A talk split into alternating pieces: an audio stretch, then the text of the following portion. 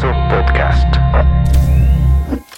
Muchas veces la gente te dice que no porque ellos no se creen capaz. Creo que cuando la motivación no es monetaria y viene un poquito más de algo más intrínseco de que querés hacer un cambio o querés ser dueño, ser dueño de tu propio destino un poquito más, como que solo saberlo.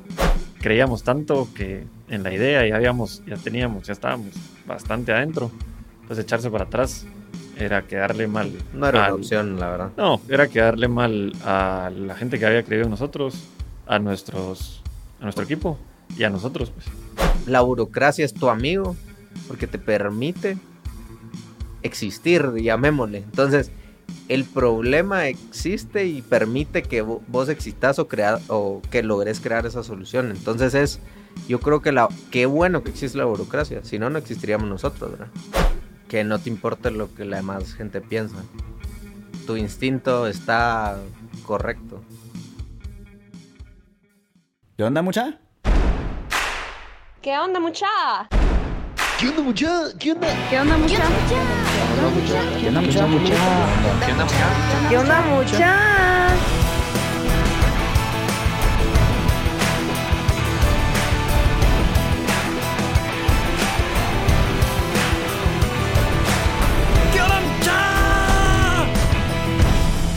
onda, mucha? ¿Cómo están? Espero que estén muy bien. Mi nombre es Jorge Delio y suelo ser la persona que te recuerda que aún no sos ni la mitad de lo que vas a llegar a ser.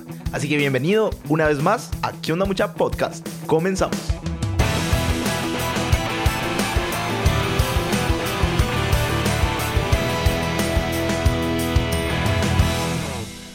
Mucha, hoy les traigo a un par de founders que están rompiendo la caja de una industria tradicional, haciendo cosas innovadoras y retando a los no. Te presento a Nacho Villagrán y Antonio García Prendas, emprendedores, empresarios y disruptores de una industria que lleva años sin cambiar. ¿Alguna vez has hecho un préstamo al banco para comprar un vehículo? Yo sí, y no fue una buena experiencia documentos, trámites, burocracia y mucho tiempo hasta que por fin te dan el dinero para la compra. Pues Nacho y Antonio son los fundadores de Lyft, una plataforma para comprar carros en línea de manera fácil y sencillita. Te ayudan a conseguir el crédito para comprar el carro perfecto para vos. Básicamente agarran el carro que soñás comprar y encuentran una solución a la medida. Puedes visitar la página live.app o darle clic a la descripción de este episodio. Estuvimos conversando acerca de su historia como emprendedores y cómo fue que llegaron a crear lo que tienen hoy.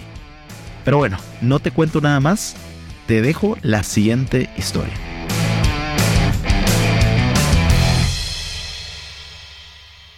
Bueno, hoy estamos en un episodio más de este podcast increíble donde cazamos historias de personas chileras que hacen cosas chileras. Y hoy tengo a dos invitados bien especiales. Así que bienvenido Nacho, bienvenido Antonio. ¿Cómo están? ¿Cómo van? Todo bien. todo Bien. Sí, pues bienvenidos a, a ¿Qué onda mucha? Hoy venimos a cazar a su, su historia como fundadores. Pues de esto trata este podcast, de cazar historias. Pero antes de comenzar, pues ya, ya les di su, su regalo ahí, su, su vasito Buena de, onda. de un aliado Está que tenemos, eh, que es Gron, pues esta empresa que convierte botellas usadas en, en algo útil, como, como un vasito súper genial. Así que gracias por, por aceptar la invitación. bueno, quiero comenzar, siempre arrancamos este podcast haciéndole la pregunta, yo le hago esta pregunta siempre a todos mis invitados y es la siguiente. ¿Cuál es su propósito de vida? Eh, o sea, ¿qué es lo que los mueve a hacer lo que, lo que hacen actual? ¿Cuál, o sea, ¿qué es, su- ¿Cuál es su why, por así decirlo? No sé quién quiere comenzar. Creo que Antonio. con Nacho, con Nacho estamos de acuerdo de, de que lo que nos gusta es resolver problemas. Encontrar un problema y, y resolverlo específicamente eh, con tecnología, si se puede. Eh, y mientras más retador sea el problema, más bonito es. En el camino nos hemos, dado- hemos ido dando cuenta en este problema en específico que, que sí es grande el problema y, y, pues que la tecnología sí es capaz de, de- de resolverlo. Entonces, Sí. digamos que si este problema lo llegamos a, a resolver y nos encontramos con otro, buscamos otro, pues a entrarle, ¿va? Me encanta, me encanta. Nacho. Sí, digamos, eh, creo que con Antonio tenemos mucho de la misma visión de vida, ¿verdad? Que es, eh, pues al final del día somos súper, eh, nos encanta Guate y en el guay así macro es dejarlo mejor de como lo encontramos, eso primero. Y buscar problemas lo suficientemente grandes que nos hagan como, que nos den miedo porque esos son los que valen la pena, ¿verdad? Entonces al final del día es... Eh, resolver esos problemas específicamente del sector financiero a través de tecnología. Eso es, digamos, el por qué existe el IF. Totalmente, me, encanta, ya vamos a entrar eh, a, ver esto. Y me encanta siempre partir desde esta pregunta, porque yo creo que así conozco en, mayor profundidad la esencia de, mis invitados en este caso. Eh, y qué genial que ambos concuerden en, que al final se trata de resolver problemas y, qué mejor que hacerlo con, tecnología. Me encanta. Buenísimo. Quisiera eh, que alguien me contara, antes de entrar de lleno a la historia, que alguien me contara qué es Leaf. Si alguien por primera vez escucha, eh, ya la gente escuchó una previa introducción de ustedes antes de, comenzar este episodio, pero con sus palabras, ¿qué es Leaf? Esta, plataforma increíble que, tienen. Em, Leaf, lo que estamos enfocándonos es la aceleración de la colocación de créditos a través de la digitalización de todo el proceso. Entonces, digamos, eso es como el macro. Ya si querés entrar en detalle en lo que estamos haciendo hoy en el día a día, es, eh, pues unimos a usuarios, entidades financieras, bancos y entidades financieras, y, digamos, agencias de carros nuevos y predios de carros usados en un mismo lugar para que el usuario pueda en un mismo lugar comparar, cotizar, enviar su solicitud de precalificación y comprar su carro de manera digital. Más que nada, eh, pues es darle transparencia al proceso que hoy en día está deconstruido. Entonces lo que estamos haciendo realmente es poniéndole en bandeja de plata al usuario para que pueda lo que esté buscando con financiamiento lo pueda comprar. Entonces em, nosotros digamos nos enfocamos en resolver todos los pain points de cada uno, ¿verdad? O sea, cuando la entidad financiera está lidiando con nosotros, nosotros nos volvemos expertos en qué cliente está buscando y se lo traemos para que, el, digamos, la entidad financiera no tenga que hacer ese trabajo masivo que hace hoy en día, sino que ya solo con moñita le damos al cliente, ¿verdad? al predio le damos un cliente, o al predio, a la agencia de carro nuevo, le damos un cliente que ya hizo toda esa búsqueda y que ya tiene la capacidad de pago, digamos, ya tiene el dinero en la bolsa, porque ya le autorizamos el crédito. Entonces, en el momento que ya abre el carro, ya solo es una decisión de si me gusta o no me gusta. Sí. Y pues todos los otros beneficios que te conté del usuario, pues eh, eso es, ¿verdad? Realmente es crear un ecosistema donde, donde todos estos procesos se trans, vuelvan transparentes y se aceleren. Totalmente, y me, encanta lo, simple, como cómo lo, lo explicó Nacho porque creo que definitivamente era un problema latente. Ahí les voy a contar más adelante la, la experiencia que tuve con, comprando un carro, haciéndolo de la forma tradicional. O sea, no, no existía Leaf en ese entonces. Eh, y cómo realmente sí están quitando un dolor de cabeza bastante fuerte en Latinoamérica, diría yo, porque sí, es, como, ¿cómo puede ser que ahorita en el 2022 exista todavía algo, esa burocracia, ¿va? de hacer ese papeleo y qué, qué genial lo que están haciendo. Nacho, si quisieras agregar algo antes de comenzar con la historia, o ahí está. Eh, Nacho Antonio. Sí. no, sí, mucha eh, tranquilo. Eh, sí, adicional a lo que dice Nacho, también lo que nos gusta es el usuario muchas veces no sabe por dónde comenzar o no sabe quién le va a prestar o, porque no existe un credit score, por así decirlo, que tal vez en un sueño es crearlo y que el usuario pueda manejarlo a, a su gusto. entonces no sabe por dónde comenzar, no sabe quién le va a prestar la plata eh, y ahorita estamos trabajando fuertemente en llevar de la mano, darle ese servicio al, usuario, de mostrarle realmente las opciones a las que su perfil eh, aplica, su perfil, digamos, de riesgo financiero aplica eh, y donde tiene más chance de que lo aprueben. Entonces, mm. lo llevamos tanto a las opciones de carros según el precio y la cuota que le queda al carro mensualmente, lo que sí quepa en su, en su presupuesto mensual, digamos y lo dirigimos con las eh, entidades financieras donde hay más chance que lo aprueben. Me encanta. Entonces, un conector, un puente, ¿no? Sí, exacto. Entonces al final eh, el usuario no va a mandar una solicitud que tenga muy, muy poco chance de que lo aprueben y después se va a, a desmotivar, sino que lo estamos ayudando a que llegue a esa posibilidad más alta de que lo aprueben. Ok. Sí, cono- no. conociendo un poquito de él, ¿va? No sé qué tanto detalle querés que entremos, porque realmente, eh, digamos, desde la perspectiva de cada uno, digamos, tu experiencia de usuario, ¿verdad? Sí. Pero hay otras partes involucradas. Entonces, eh, vos decinos Ahorita- tanto. Nosotros felices de hablar, ¿verdad? Yo, yo Pero los voy guiando en la, en la Cabal. conversación. Perfecto. Y a ver, este, he tenido a diferentes fundadores de, de diferentes empresas en este podcast. Casi no he tenido, digamos, conversación con dos invitados al mismo tiempo y voy a cambiar mucho las reglas en este momento, pero para, para antes de comenzar con la historia, porque siempre comienzo como con la infancia de cada uno, me da mucha curiosidad, o sea, como qué perfil tiene cada quien dentro de la empresa.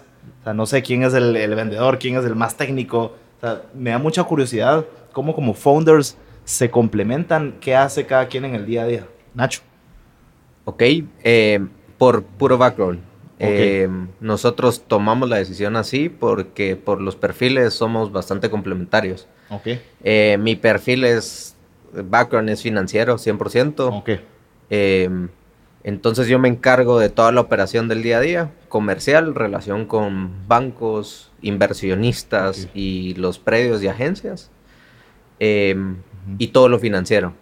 Y digamos, yo soy el cliente de Antonio. Y bajo Antonio cae la sombría de producto. Que si querés te cuente él un poquito más de, de su sombría. Antonio. Sí. Em, pues mi, mi, mi background es un poco más de, de tecnología. Ok. Eh, no soy programador, pues, eh, pero trabajé en un startup por varios años eh, y me tocó ponerme un poco la, el, el chaleco o el sombrero diferente en diferentes Ah. departamentos de la empresa. Ok. Em, y lo que me encanta es construir el producto. Entonces, em, dentro de la empresa, dentro del IF, abajo mío cae el, todo la ingeniería, la, Ok. el desarrollo, Lo la ingeniería, técnico, lo que hay el detrás. diseño. Ajá. ajá. Eh, una vez entra el usuario a nuestra plataforma, hasta que manda su, su solicitud, digamos, ya el carro, ya tiene su carro elegido y manda su, su solicitud con todos los datos que necesitamos. Todo ese proceso lo manejamos en- de mi lado.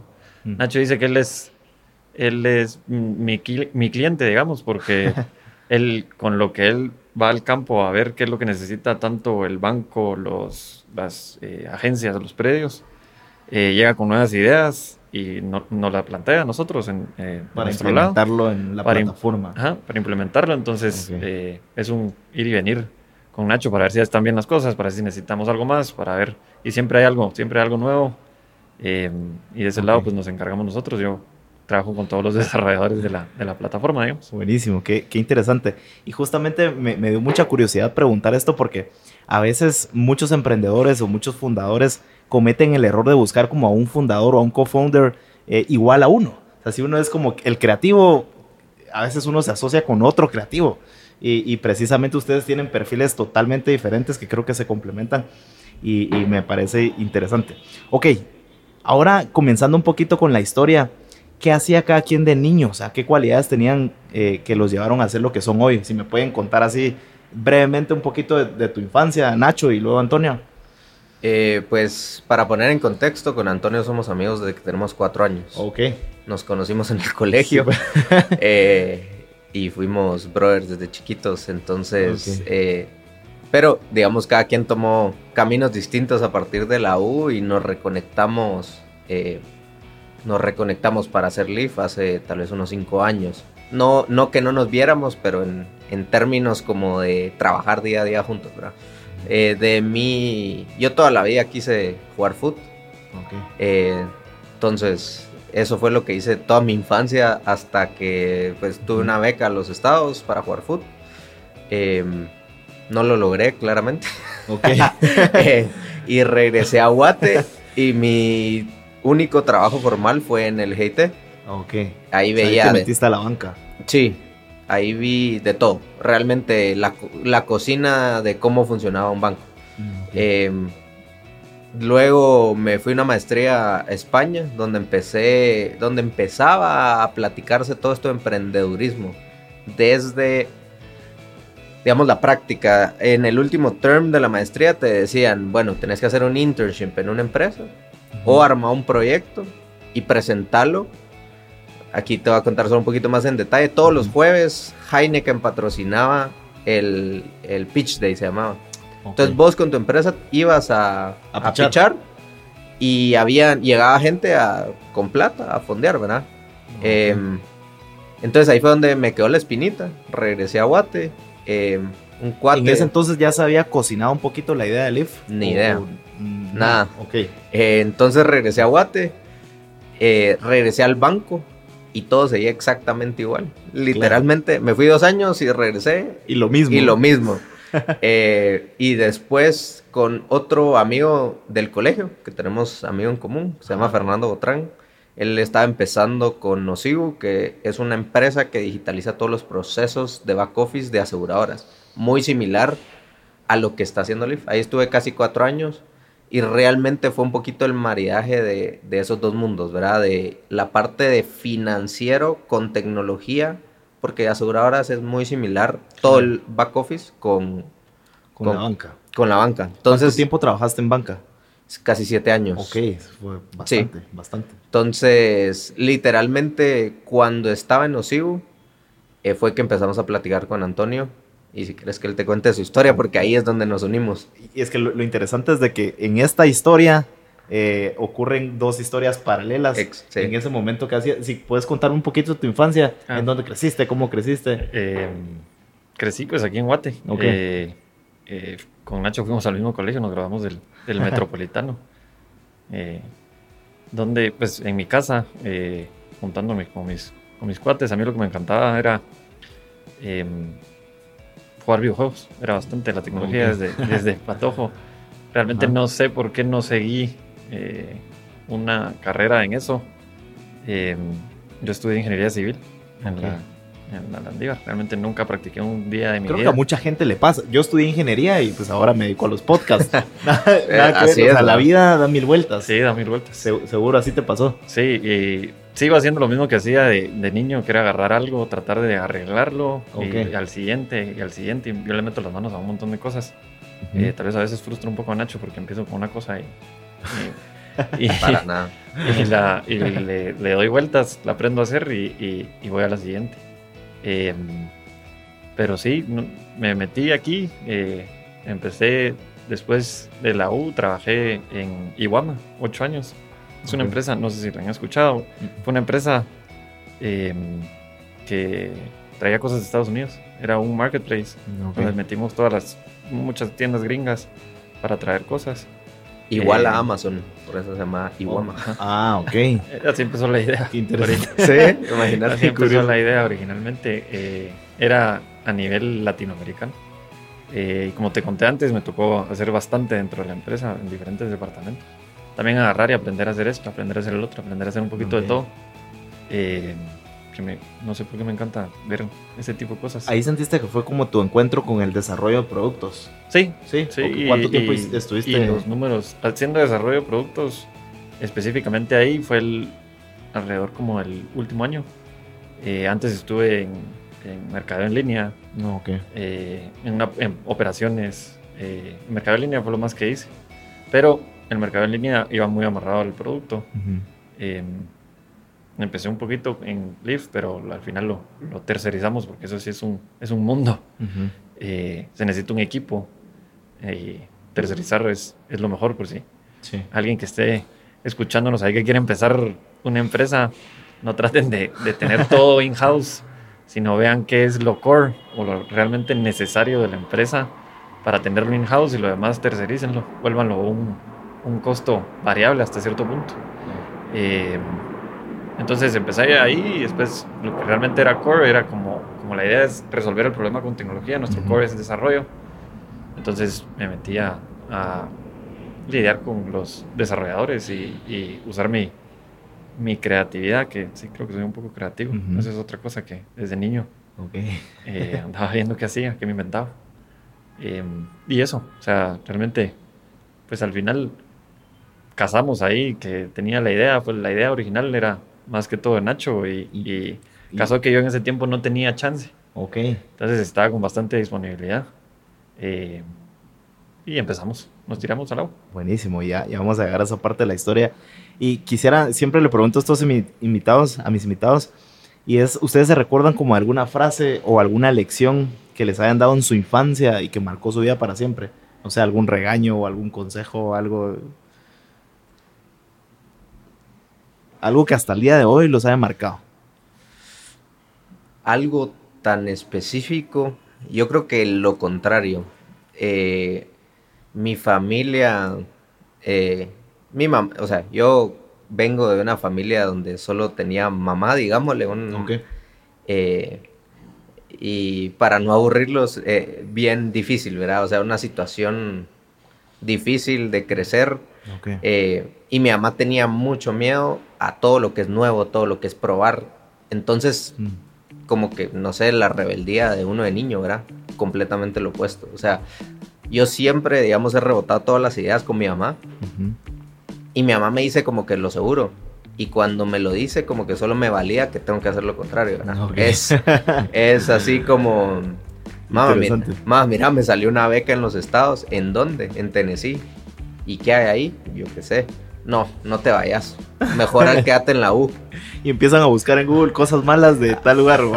acepté, la beca y me fui. No sabía ni cómo le iba a pagar, ni nada. Y me tocó echar punta, ¿verdad? Igual cuando regresé y, ponerle la maestría. No, ¿por qué? O sea, eh, ¿por qué te vas a meter una deuda tan grande para pagar una maestría? Yo no sé.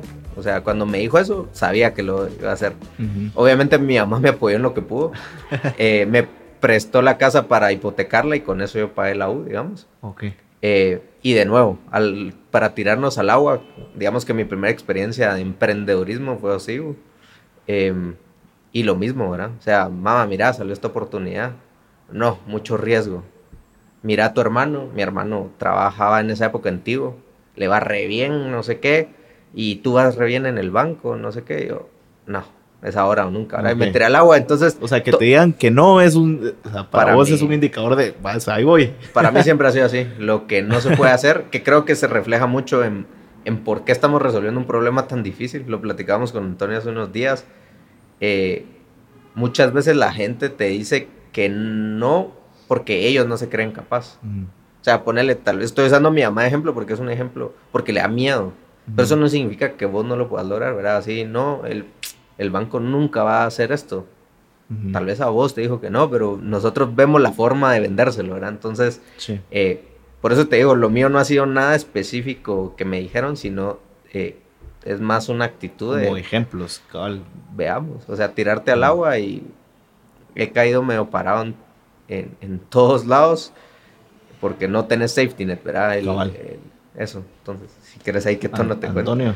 Sí, eh, tal vez lo mismo. No tengo una, una frase, simplemente ejemplos de mis, de mi mamá y mis hermanos, muy similar. Eh, Tal vez yo soy el más chiquito de cinco. Eh, era bastante consentido por mi mamá y mis hermanos. Eh, me, me quitaron un poco el miedo porque me ayudaban tanto en tantas cosas que yo no tengo miedo a arriesgarme a ciertas cosas como estas. Eh, y lo que me enseñaron más que todo pues, era ser bueno, ser una buena persona, tratar de hacer el bien por los demás o pensar en los demás. y eso creo que, como dice Nacho, hemos caído parados, pero yo creo que es porque uno bien intencionado.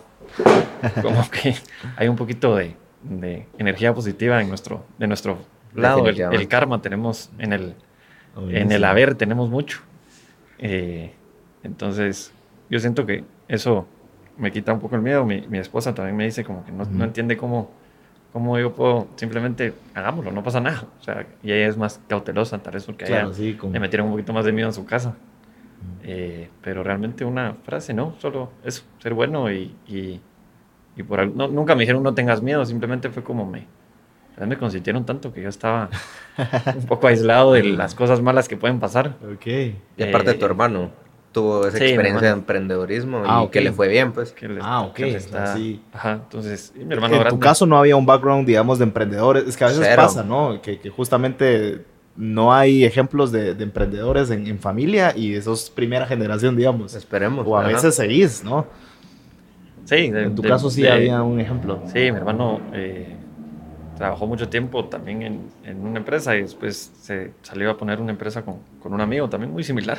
el hermano de aquel es bien gallo. Por ah, si lo quieres entrevistar algún día, es súper cool la historia de Sebas. Ahí lo vamos a traer al, al podcast. Le podrías, le podrías platicar. Y ahorita está en otra empresa que se metieron a comprar, eh, se metieron a poner eh, hamburgueserías en el, el mercado eh, popular. Interesante. Les está yendo muy bien. Entonces, yo siento que es el ejemplo, más que palabras, es, hemos ido creciendo con un, buen ejemplo. Como dice el dicho, ahí sí que las palabras convencen, pero el ejemplo arrasa. Sí. Buenísimo. Pues qué, qué, bueno conocer un poquito de su, de su infancia y ahora pues vamos a, a, lo mero bueno. ¿Por dónde arranca la historia de Leaf? Eh, ¿Por dónde comienza todo? Igual, sí, o sea, de verdad, alárguense lo más que se pueda denme lujo de detalles, que es, ah, para esto se trata este podcast. ¿Quién quiere comenzar ahí? Ustedes se van haciendo miradas para ver quién cuenta qué cosa. Démosle. Eh, ¿Por dónde arranca todo? Pues mira, eh, mucho arranca de la típica plática de cuates, Hagamos algo, pongamos un bar, un restaurante. Cabal, sí, clásica, Pero estás, te estás echando las chelas y ahí surgen mil ideas de emprendimiento. Sí, hagamos esto, hagamos lo otro. Entonces, eh, yo en esa época estaba en Osigu y Osigu creció tanto que me quedé en un rol muy similar al que estaba en el banco. Okay. Entonces yo en un momento nos, o sea, me encantó la parte de emprendedurismo porque crecimos de, tal vez yo era el empleado 8 a 50 eh, pero había cambiado mi rol a un rol operativo donde ya no estaba involucrado en... ¿Esa era una startup o era algo que comenzaste? No, yo era empleado dentro de una startup que, donde te dan acciones como parte del paquete. Ya. Em, pero yo me tiré al agua porque, digamos, ahí era el riesgo con el pisto de alguien más. Claro. Entonces, eh, eh, y Fernando me invitó a participar y, y, o sea, re bien y todo, pero la empresa creció tanto que yo ya no estaba metido en el día a día, sino era más un rol operativo, recursos humanos, y eso no me apasionaba. Entonces un día le dije a Fernando, mira, yo voy a buscar qué voy a hacer. Em, el tiempo que necesites para buscar a alguien, dale, tomátelo. Eh, para sustituirme, pues, vos solo me avisas, porque realmente yo quiero ver qué hago. Entonces empezamos a hablar. Entonces, regresando al tema de, de cuando estábamos platicando, eh, somos cinco. Antonio, yo y otros tres. Entonces cada quien tiene un background distinto. Entonces ponele Javier, es el de Krispy Kreme. Después eh, José tiene una exportadora de café y plantas ornamentales. Y Rodrigo, que es nuestro otro socio, él toda la vida ha trabajado en seguros. Entonces platicamos, siempre vamos algo, vamos algo. Casaca, va. Entonces no. Mucha. Juntémonos un día sin tragos y pidamos pizza. Cada quien traiga sus ideas a la mesa y vemos qué, qué gana, ¿va? Entonces nos juntamos un día, eh, los cinco, empezamos a pelotear ideas y al final la que ganó fue esta. No, digamos que no existía Leaf per se, sino el problema claro. que yo les traje a la mesa fue, mira mucha, uno, no existe un perfil de riesgo en Watt. Entonces la Mara, cuando solicita un crédito, o el método tradicional es vas y tocas la puerta a bancos o digamos, eh, hablemos de créditos en general. es súper encorroso y no sé, no hay forma muy burocrático. y no hay forma de cotizar, digamos, hablemos de bancos de UATBI contra GIT, contra BAM, contra... O sea, ¿cómo cotizas a menos de que vayas a una agencia? Específicamente, el problema de comprar un carro, de nuevo, no hay forma de comparar opciones. Y las que pelean siempre son las marcas que están top of mind, ¿verdad? O sea, mm. pero tenés que hacer una visita igual, eh, agencia por agencia. Sí. Eh, y vos, ¿qué hace el usuario tradicional hoy en día? Excelito. Pero cuando a vos te dan una cotización, te dan cotización de precio. El 90% de los carros, o diga, llamémosle los activos de ticket alto, se compran a través de financiamiento. Okay. O sea, el 90%. Entonces estás diciendo que la mayoría de la gente no compra de contado. Entonces, que vos me digas que el carro cuesta 150 o 300, a mí me da exactamente igual porque no tengo los 150 ni los 300. Claro, a veces te sale hasta el doble y saber ni cuántos años vas a pagar. Exacto, entonces el usuario lo que está buscando al final del día es la cuota. O sea, ¿cuánto voy a pagar yo al mes? Eso es lo que está buscando. Y, em, digamos, yo sabía que el pain point como usuario para comprar un carro era doloroso en el momento que lo estás pasando. Pero como es cada 3 a 5 años, se te olvida. y pasas otra vez. Pero en el momento le sacas la madre a todos. Em, yo sabía que existía un pain point dentro del banco. Porque yo había trabajado siete años dentro del banco tratando de arreglar ese problema. Pero realmente no sabíamos si existía ese problema del lado del comercio. No sabíamos, ¿verdad? Entonces, ahí es donde viene, digamos, la creatividad de Antonio de volver esto un, marketplace. Que, digamos, así es como nace, digamos, la idea original.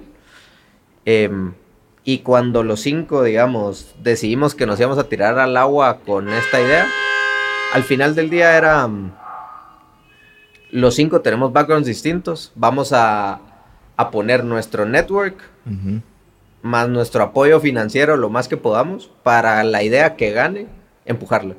Y los que tengan, digamos, el expertise, si ganaba algo de, agron de agronomía, pues José iba a ser el indicado y todos lo apoyábamos. Si ganaba algo de seguros o de ponerle consumo masivo, o, no, no consumo masivo, de comida, llamémosle, empuja. Entonces, esa era la idea general, Entonces, al final, como Antonio éramos los que teníamos el background en tecnología, el equipo, digamos, de estos cinco fundadores originales fue, bueno, nosotros los apoyamos, ¿qué necesitan, verdad? Entonces, ese es como el génesis de cómo surge... Eh, un día de pizza.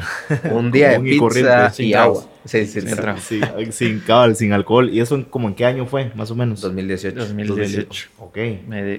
Es casi desde el principio, el 2018. pasamos, pasamos eh, empezamos formalmente en enero del 2019, entonces pasamos como de abril a enero del siguiente año, eh, platicando y viendo ideas, exploramos otra idea que, era del lado agrónomo, eh, que al final no se dio, no se le dio el follow que se le tenía que dar, porque íbamos a hacer las 12 llegadas en paralelo, un par de, los cinco iban a agarrar esta y, otro, y nosotros dos a agarrar este, pues la, la, de... Era vender cacao. Era vender cacao. Y la otra, eh, esta, Leaf, la agarrábamos nosotros. Nosotros sí, sí tuvimos el drive, digamos, y el empuje para, para, para seguir. Conseguimos los primeros lenes para empezar el, el, proyecto. Del otro lado se fue quedando, se fue quedando y esa idea pues, pues murió ahí. Pero enterrada. Cabe resaltar de que el apoyo que nos han dado nuestros tres ah, socios ha sido... Sí, no, no sin ellos no estaríamos en no les voy a No les voy a quitar nada porque realmente el hubo apoyo financiero, eh, nos juntábamos cada mes a, a pelotear ideas, están muy involucrados. Y sobre todo el, el, el, network, que gracias a Dios, el hecho de que somos cinco nos abre un poco el, el campo a conocer a más gente. Vamos a no sé qué banco. alguien, diversidad, alguien, conoce al de este banco. Sí, sí, mi, mi, papá estudió con él, o mi papá se echa los tragos con él, no sé cuándo. Sí, O el, alguien conoce al de esta agencia, sí, eh, mi hermano, no sé qué, o mi hermana, o, o, mi primo, alguien, alguien lo conoce. Entonces, el hecho de, de que seamos más nos ha ayudado en eso y nos han traído realmente muchísimos contactos. Yo creo que del lado de ellos tres han venido más contactos que, el, que de nuestro lado. Eh, nosotros hemos tal vez aportado más que todo en picar piedra. Ellos nos han traído a la mesa y nos han sentado en la mesa con, con mucha gente. Ok, que es súper valioso el networking también. Al final, sí es tan valioso como la idea, prácticamente. En un país, bueno, no en un país como en todos lados. En todos lados, realmente, si conoces a la persona con la que te tienes que sentar. directo en lugar de pasar por saber ni cuántas eh, recepciones, ¿va? Para llegar hasta el tomador de decisión. Eso, y sí nos pasó. un montón. Sí nos pasó en un par de, de, negociaciones y tratos que al final sí cerramos. Nos dimos cuenta que estamos hablando con la persona equivocada, entonces teníamos que volver a decirles, bueno, mucha, no es este, sino consíganme al de arriba o consíganme al del otro departamento. Sí. Eh, entonces ahí, pues, a buscar en el, en el celular, a ver a quién no podíamos hablar y, y sin pena. Entonces tenemos uno que sí, uno de los socios que sí no le importa desde desde... Era el que más conectaba, porque es, así, ese es el que... no digas eso, el, el, de la casaca. Sí. El, que, el que... Sí, el de la casaca y el que no le importa mandar una, hacer una llamada, hacer un, un, un, acercamiento. Sí, porque ninguno de nosotros dos teníamos ese comercial, cero. O sea, todo, todo nuestro background había sido dentro de una empresa. O sea, más el, el interno o B2B, ¿verdad? Pero nada salir a vender. Ok. ¿Qué, más, qué más pasa después de ahí? No sé, o sea, levantar un capital eh, haciendo pitch o entre familia y amigos. Primero, ¿qué literalmente fue... Em, el prototipo. Entre el prototipo. que fue hacer un prototipo de la plataforma para sacarlo a, a vender, porque es vender solo una idea así Claro. En PowerPoint. aire así Mm. es bastante difícil. Se hizo el prototipo y la, y la presentación, eh, se pichó, se buscó fondos, desde el principio se buscó fondos, pero fondos pues de inversión, pero caímos primero en, en- en familia y amigos, Ok. eh, que pues creen en nosotros. Muchos era creían en nosotros más que en la idea, era así como, bueno, platiquémonos, sentémonos a platicar casi por formalidad. Eh, y creyeron en nosotros desde el principio. Entonces empezamos con ese, ese, esa gasolina de, del inicio, el primer cuarto de tanque, digamos. Eh, muy agradecidos con toda esa gente que creyó en nosotros, eh, porque sin ellos sí no hubieran pasado cuatro años trabajando en esto. Total. Eh, pero poco a poco, ya con, con eso se creó un poquito más de tracción porque firmamos los primeros contratos, que fue nuestra primera promesa, no fue vamos a vender 10 carros en los próximos seis meses Claro. o vamos a colocar 10 créditos en los siguientes porque no teníamos con quién colocarlos. Entonces, lo primero es vamos a firmar a tantos bancos, vamos a firmar a tantas agencias, vamos a montar los productos en la, en la plataforma. Ok. Eh, y se fue llegando a, esas, a esos hitos, digamos. Em, y poco a poco, ya con eso, se muestra atracción más del lado, no de ventas, sino del lado de, de comercial de, de contratos. Ok. Ahí, ahí tal vez eh, voy a interrumpir a tono. Sí. eh, digamos, retroceder un par de pasos. Nosotros, digamos, la decisión, obviamente estábamos más grandes. O sea, esto fue, tenemos 36 nosotros. O sea, esto fue en nuestros 30. Entonces, fuimos tomando decisiones un poquito más eh, inteligentes, le llamaría yo. Entonces fue, bueno, salgamos a vender con un prototipo, porque esto lo que nos va a hacer es validar si el mercado quiere lo que estamos vendiendo, ¿verdad? Total. Entonces fue entre los cinco. Mire, mucha, eh, yo conozco a cuates de la oficina que nos pueden armar el prototipo y nos van a cobrar mil dólares. Todos pongamos Pues sí. 200 dólares. Ajá. Entonces tu riesgo, digamos, de que tu idea no funcione, lo van disminuyendo. Ujú. Entonces salimos y le empezamos a pichar a bancos con el prototipo, literalmente el prototipo y era así va, así funciona, así va a funcionar, esta es la idea, esta- y ahí empiezas a ver el interés. Entonces cuando decís, ¿y cuánto nos van a cobrar? Digamos, eh, empezás a validar Te ¿Cuánto empiezas a mojar- querés te cobrar? empiezas a mojar los pies un poquito ahí. ¿entendés? Antes, de- cuando ya te dicen, ¿cuánto me vas a cobrar? Ah, va, buenísimo. Entonces les tiras un número que haces un research benchmark de más o menos eh, cuánto querés cobrar y se los tiras y siempre te lo negocian, ¿verdad? Entonces, pero que te estén negociando, digamos, es una buena Significa- seña. Ajá, es un interés. Ajá. Entonces, eh, nosotros dijimos, ah, entonces aquí hay algo, ¿verdad? Entonces Ok. fue, firmame esto. Ujú. Ah, va, ¿sabes qué? Empecemos el proceso de firma porque es con abogados, no sé qué. Firmamos. Con el banco fuimos a negociar con los las agencias. Con el mismo prototipo. Ok. Mira, muchachos, ya tenemos al banco. Ajá. Móntense. Ah, pero si ya tienen al banco, buenísimo, démosle. Que Y- nos y abrió. es que eso valida, ¿no? O sea, Sí. A mí, a mí me ha servido mucho y, y una vez en un libro leí como, o sea, si tenés a la gallinita los huevos de oro, o sea, presumí al- a, la gallinita de los huevos de oro, Sí, ¿va? y te va a ayudar más a vender aún más. Y creo que fue la Entonces, estrategia que usaron. es que nosotros fue como minimizamos el riesgo de. De, porque, o sea, ponete estadísticamente en el mundo, el, de cada 10 ideas, 9 no funcionan. Ujú.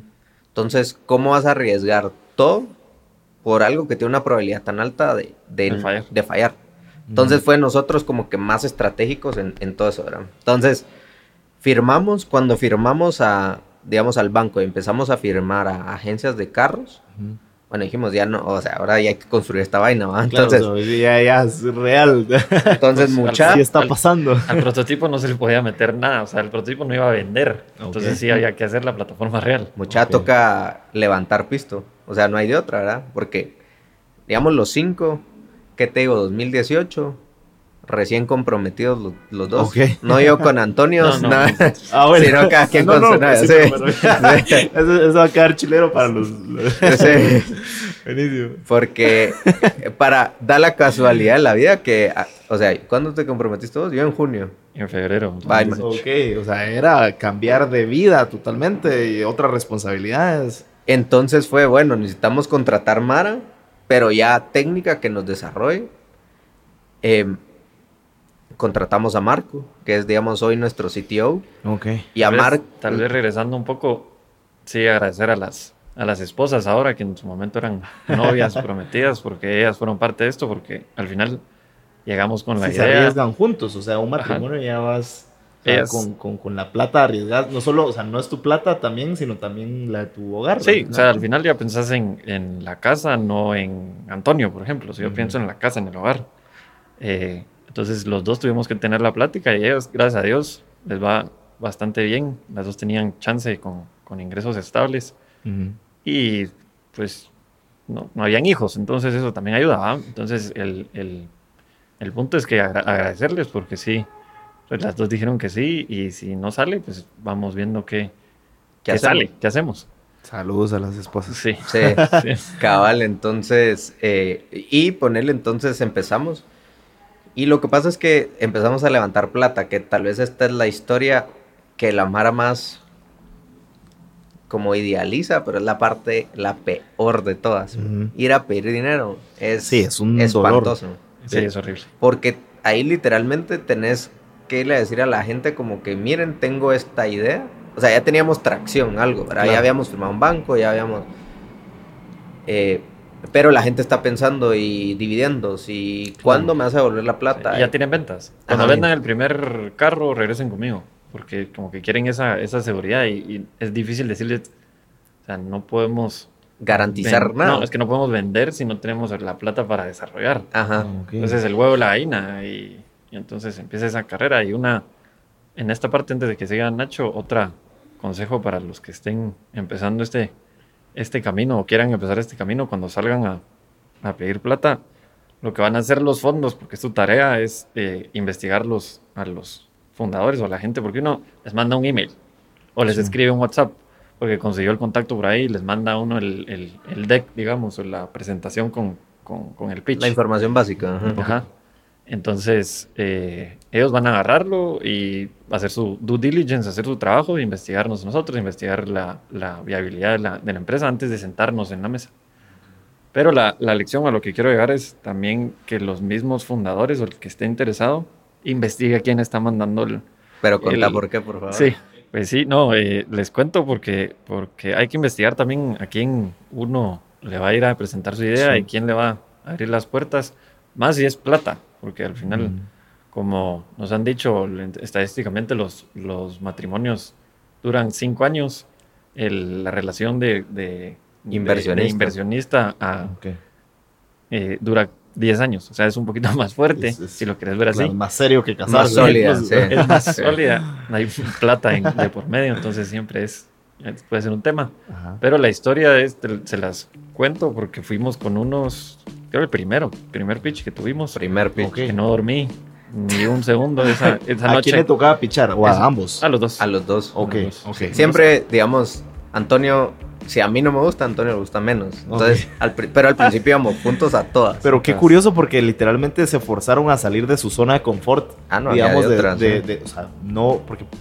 no, o sea, yo creo que cuando uno está pichando, sea, tiene que ser uno muy comercial. O sea, al final vendés, o sea, sos, sos vendedor. Te Y estás ninguno vendiendo. Les éramos. tocó lanzarse a ventas. No, pues. Pero tuvimos- entonces, ¿Qué pasó? ¿Y qué pasó? fuimos al primero y muy Ajá. contentos. A una bodega en Carretera del Salvador. Ajá, Ok. y, ¿Y era un pitch de competencia o era un pitch como privado? No, Como- privado. no, privado. Ok. Empezamos a, a mandar, digamos, eh, decks. Familia, amigos, mira muchachos, estamos levantando plata para esto. Entonces, Picó el la- primero. picó el primero y, y la gente te dice, sí, mira, te recibo el otro miércoles. Sí, mira, no sé qué, venía, hablemos, no sé qué. Entonces, cabal. Este era un jueves, tal vez. eh, y nos sentamos con ellos y súper. Nos fue muy bien. Muy buena gente, es muy, muy, nos- muy receptivos a la idea y, y- y les gustó. Y casi nos dicen el sí ahí mismo. Nosotros salimos es el primero, vamos bateando mil. Ah, vamos Sí, bien. Estábamos sí. pidiendo 300 mil dólares. de ese uno. era el... Sí, de uno a uno. Este está más fácil de lo que nos dijeron. Sí, Felices. Que tanta Y- casaca nos han dado. como dos días después tenía salimos a, a- a echarnos unos tragos ahí y nos juntamos no me acuerdo con quién que les contamos muy felices de que ahí íbamos y con quién están quién lo recibió Eh, le dimos los nombres y, me, y nos dicen "Mm, no con ellos no Y yo, ¿por qué? y nos contaron una historia eran medio estafadores. Eh, Ok. Una historia así de les que... cayó el cielo así otra vez. o qué sé yo, y es- nos dijeron, ¿Qué ese dinero, ese dinero sí no lo reciban. Entonces, Ok. Y ponerle, solo para rematar el punto que te decía Antonio, imagínate hubiéramos aceptado esa plata, llegas con el banco y le decís, ¿quiénes son tus inversionistas? Tal, te órale, te pues, cierran la puerta. Claro. Entonces todo lo que estás construyendo y tu idea, por un network equivocado, llamémosle. Mm. Entonces, es fea la parte Sí. del pedir dinero, pero, o sea, imagínate lo que nos hubiera hecho, pues, o sea, si hubiera muerto Ok. del día uno si to- aceptamos ese dinero. Y, Sí. y qué, qué- qué difícil, pero, o sea, ¿cómo? Porque hubiese sido muy tentador, porque la plata ahí estaba. Aunque hubiera Sí. sido tal vez saber ni de dónde, ¿va? Pero, o sea, la plata ahí estaba y hubiese sido muy tentador decir que sí y arriesgarse. Ya está. ¿Qué, Lo- hici- qué hicieron para salirse de ahí, huir de cierta no, forma? dimos las gracias. Ok. eh, eh, Y que íbamos a seguir. O sea, Gracias, al pero no, final, gracias. Para cerrar mi, mi lección es hacer un poquito de investigación también a quién le va a ir a, a pichar uno. eh, con el network que uno tenga, porque al final fue una historia echándonos los tragos de que le vamos a aceptar la plata, que yo pude haberle hablado a esta persona antes, contarle antes y me hubiera dicho de una vez, "Mi- mira, ni siquiera le vas a pichar. Eh, solo eso, hacer esa, esa due diligence que ellos hacen con uno, hacerlo tal vez un poquito uno con el otro, ser un poquito, yo sé que le están abriendo las puertas a uno y uno y puedo sonar así como malagradecido, pero, Ujú, pero no es así, porque uno va primero la, la, la empresa, ¿me entendés? ujú. Eh, y la reputación de uno, que también meterse uno y que nuestro nombre Sí, esté si tu involucrado. nombre se mancha, sí, se, se arruina Sí, todo. pero nosotros así, esto qué fácil, esto, eh, 300 suerte mil de dólares, principiantes, taca, dijeron, sí, o sea. no, o sea, le pegamos y no. Ok.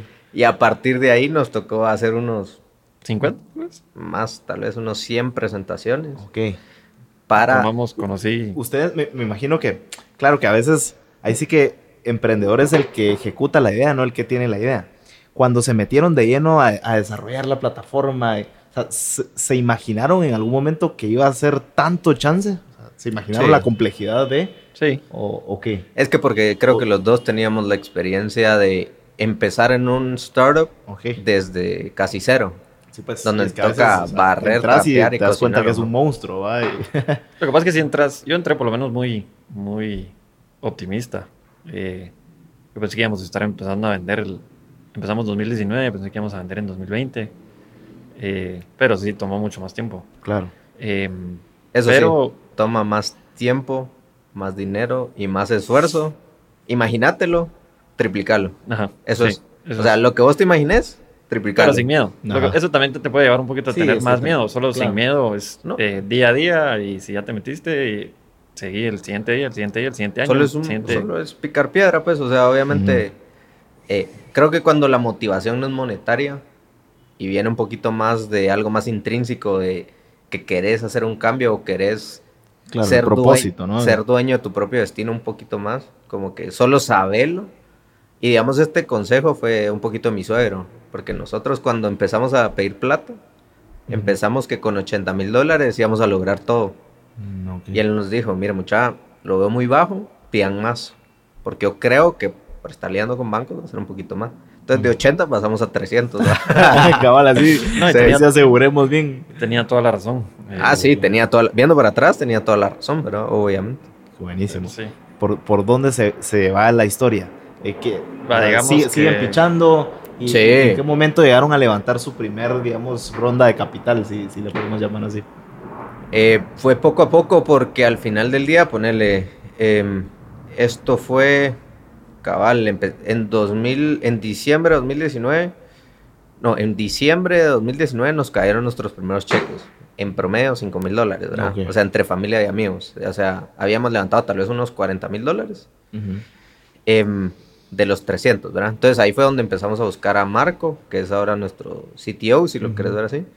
Y con Antonio dijimos, bueno, o sea, ¿cuánto cuesta un gerente general en un startup o en cualquier empresa? Alguien, porque si vos y yo vamos a estar como junta directiva, tenemos que contratar a alguien gallo. ¿Cuánto toca traer a la mesa a alguien gallo? ¿5 mil, 6 mil dólares, 7 mil dólares, lo que sea? Em, entonces fue, ¿quién de los dos se va a tirar al agua? Porque nosotros éramos responsables del proyecto, no realmente del día a día. Entonces fue como, Eh, entonces yo le dije a Antonio, o sea, vos tenés más background técnico, dale vos. Y aquel me dijo, métete conmigo. Y yo, pero, eh, ah, va, ajá. Entonces fue como, bueno, pero, o sea, no podemos justificar, o sea, porque nosotros somos también de la mentalidad de que te tenés que pagar de último. Porque, de, digamos, tu éxito está amarrado al éxito de la empresa, no a lo que vas a ganar en el día a día. Claro. Entonces fue, bueno, vos puedes vivir con la mitad de lo que le pagaríamos, digamos, a un gerente. Entonces fue, no sé, déjame hablar con mi esposa. Fuimos, regresamos y fue, bueno, vos y yo estamos amarrados al éxito de esto y vamos a ganar lo mínimo que se pueda con tal de que podamos contratar gente. Un CEO de dos cabezas, digamos. Mm. Eso se volvió. Ajá. Entonces, digamos que todo esto fue en el camino, tomando decisiones, contratando gente, negociando con bancos. Todo esto fue en paralelo, ¿verdad? Em, y, y, empezamos así. Y mientras tanto, pichábamos bancos, pichábamos agencias de carros, porque al principio solo era carros nuevos. Eh, Pichábamos agencias de carros nuevos. Eh, Pichábamos a plata. Sí, plata, todo. Y digamos, en un principio todos te dicen que no en cuanto a plata, ¿verdad? O sea, el no es de cajón. Ok. O sea, prepárate a, que sí, no. te van a rechazar mil veces antes de recibir tu primer. Sí, entonces es un poco frustrante em, en ese sentido porque es un camino largo. Pero nosotros sabíamos de que al final del día lo único que necesitábamos era demostrar tracción. Okay. Porque nosotros, tal vez ingenuamente, eh, de nuestra experiencia anterior, tanto Iwama como en Osigo, teníamos network con fondos de Guate. Entonces con Antonio dijimos, lleguemos a este nivel y vamos a tocar la puerta a fondos de Guate. O sea, no sé si podemos decir nombres, ¿verdad? Sí, sí, Pero 100%. IDC, Invariantes, People Fund, ¿qué otros tocamos la puerta? Eh, eh, grupo entero. Así fondos ya grandes que dan cheques más grandes. Claro, que en lugar de tecnología, en su mayoría. Entonces va, fuimos y, llegamos a ese punto y va, está bueno, ya tenemos suficiente tracción, ya tenemos varios bancos montados, ya tenemos agencias montadas, estamos construyendo la plataforma. Ajá. Muchachas, solo necesitamos su gasolina. Que si no, que los fondos de Guate no invierten en Guate. entonces, Risa. entonces nosotros así como... Hombre. Ah, bueno, entonces ahora qué hacemos, ¿verdad? Bueno, busquemos de entre familia y amigos, en lugar de gente que esté dispuesta a dar tickets pequeños, demos ese siguiente salto, ¿verdad? Donde gente es en lugar de que te den 5 mil dólares, que te den 20. Porque al final esos 20 nos duraban como casi dos meses y medio. Ok. Y, es curioso porque siempre en una startup, cuando levantas X cantidad de plata, al final es un relojito de arena, ¿va? O sea, se Contra va acabando y, y, estás ahí con esa presión de, ok, eh, esto nos dura para estos meses nada más y démosle, echemos punta. Y resulta que de repente llegas al, al finales de, ese mes y, todavía te falta por hacer y ya no tenés plata. O le pagas a, la gente que está con vos y no te pagas vos. Entonces, porque viene un cheque en camino que me dijeron la semana pasada que sí. Y imagínate hoy, te doy un ejemplo así, septiembre, hoy, hoy como máximo, hoy tenés que pagar planilla, no hay de otra. La gente no es, si le decís que le pagas el domingo, mañana se va. Sí. Los están contactando semanal para robárselos. Mm. Entonces. Por lo menos para a tiempo. ajá. Como mínimo, cabal y a tiempo. Ajá, entonces nosotros fue, digamos, esa la filosofía, ¿verdad? Entonces fue, ah, bueno, entonces cuando fuimos a pichar a todos estos fondos, ninguno picó. Entonces dijimos, bueno, empecemos a levantar, digamos, el ticket que pedimos porque igual vos puedes pedir, dame un millón de dólares y vos me vas a decir no, ¿verdad? Entonces fue como pillamos más. Claro, nada se pierde. Ajá. Igual nos van a decir que no. Entonces, eh, seguimos construyendo la plataforma y 2020 estamos a punto de lanzar con GIT. Y panga las pandemias. Y recibimos una llamada donde GIT nos dice, mira muchachos, vamos a pausar todo hasta nuevo aviso. Madres y, que, la pandemia, bueno, ustedes me contarán, pero en la mayoría de startups de tecnología fue un acelerador. ¿Cómo les cayó a ustedes? no estábamos en la calle, lastimosamente. Ok. Se les cerró todo.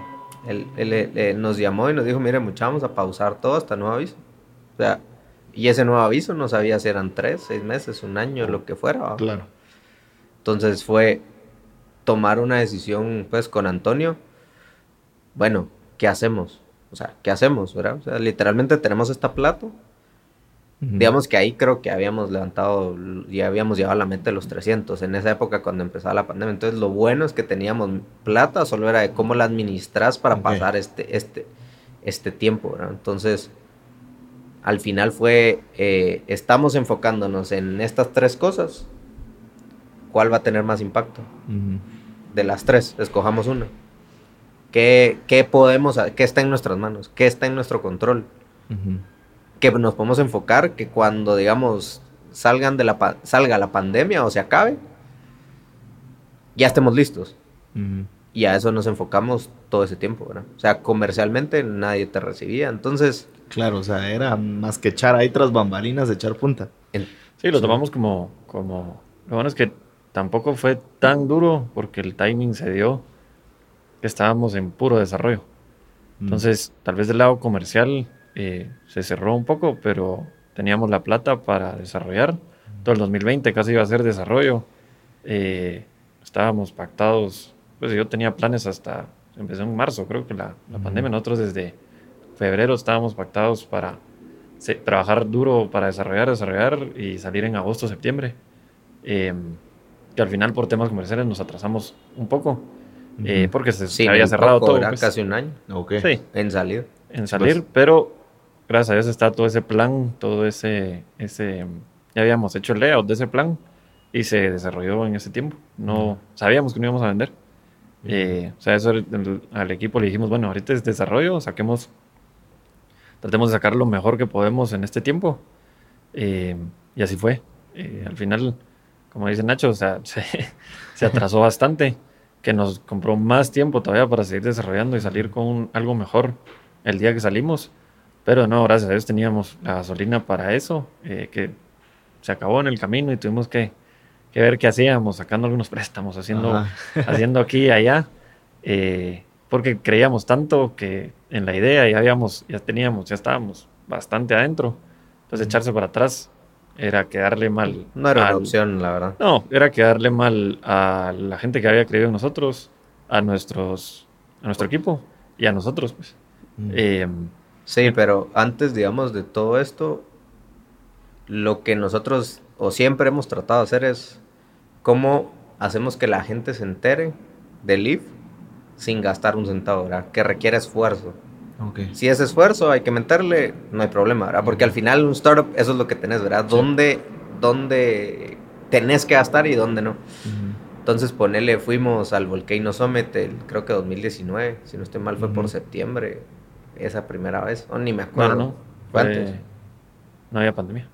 Por eso, El último, ah, el último antes de la pandemia. No, tenés, tenés toda la razón. Eh, estoy pensando septiembre de 2020. sí, septiembre de 2019. Va, entonces ponele, ahí entramos y eso nos ayudó. en la competencia, no sé ah, si has visto que, el no tiene... En paralelo mientras van Entonces tiene idea, growth o idea, growth y maturity, no sé qué, tiene tres distintas etapas. Entonces metimos a la idea y ganamos. Ok. Y eso nos abrió la puerta un montón con los bancos, porque decías, mira mucha, el volcano nos dijo que, que éramos una nave. Ajá. Y la Mara había escuchado, ah, sí, escuché que el Volcano, ustedes ganaron. Buenísimo, que, eh, o sea, yo creo que hay que ponerse creativo en, todo lo que se pueda y ponerle, y después estaba este de, ¿cómo se llama? De Multiverse, pero no me acuerdo, un programa de aceleración de Multiverse. Igual, pichabos em, y escogían, digamos, de todo Centroamérica, creo que eran 20 empresas de tecnología, de las cuales te iban a, en teoría, acelerar, ¿verdad? Entonces, de suerte, cabal a media pandemia, nos avisan, miren, este año no va a ser presencial, sino va a ser digital. Entonces, todo esto va amarrado, ¿verdad? Porque... todos, o sea, pasan mil cosas al mismo tiempo. El mismo, al mismo tiempo, ¿verdad? Entonces, ponerle Antonio del lado operativo está ejecutando. Entonces, yo del lado comercial es, bueno, ¿cómo podemos aprovechar más el tiempo, ¿verdad? O sea, veamos de qué forma aplicamos a grants, aplicamos a aceleradoras, aplicamos a todo lo que se pueda. Participamos en un evento también, una competencia de startups de la Cámara de Industria, la ganamos. Em, todo esto, ¿por qué? Por, con el fin de comercialmente ponerle, no solo es validar tu idea, sino que la gente empiece a conocer de vos. Porque en el momento que salgamos, querés que a la gente me lo sepa para que no tengas que hacer, todo este esfuerzo de marketing. Ajá. Entonces, eh, cosas de la vida, ¿verdad? Nunca sabes por dónde te va a llevar. Entonces entramos a este programa de aceleración de multiverse. Ellos lo que hacen literalmente es te cuestionan todo. Entonces lo bueno es de que, digamos, nosotros, por el expertise anterior, teníamos la SA armada, la Mara estaba en planía, teníamos eh, a los abogados, teníamos un machote de contrato para banco, un machote de contrato para el, comercio, un machote de contrato para los empleados, teníamos un modelo financiero hecho con assumptions, con, o sea, todo, digamos que nosotros desde el principio fue, hagámoslo profesional porque nunca sabes, de suerte teníamos todo, entonces nos dijeron buenísimo, nos hicieron unos rayos X y nos dicen, mira mucha, excelente, los vamos a pelear con este advisor. Porque a cada startup que entró dentro de ese programa te pelean con un advisor para acelerar. Entonces, un brasileño. Eh, de, que toda su empresa, toda su experiencia era en la banca y, le encantaba fintech. Ajá. Entonces nos dicen, mira, mucha La persona correcta, sí. O sea, cosas de la vida. Ellos hicieron, pues los de Multi, digamos, hicieron su trabajo porque nos, nos pusieron a la persona correcta. Claro. Entonces, eh, esto fue 2020, 2021. Digamos que ahí ya vamos en el tiempo, ¿verdad? Estamos construyendo en lo que la pandemia. Estamos platicando con, con nuestro advisor y nos dice, mira muchacho, tengo un cuate con el que estoy invirtiendo en startups.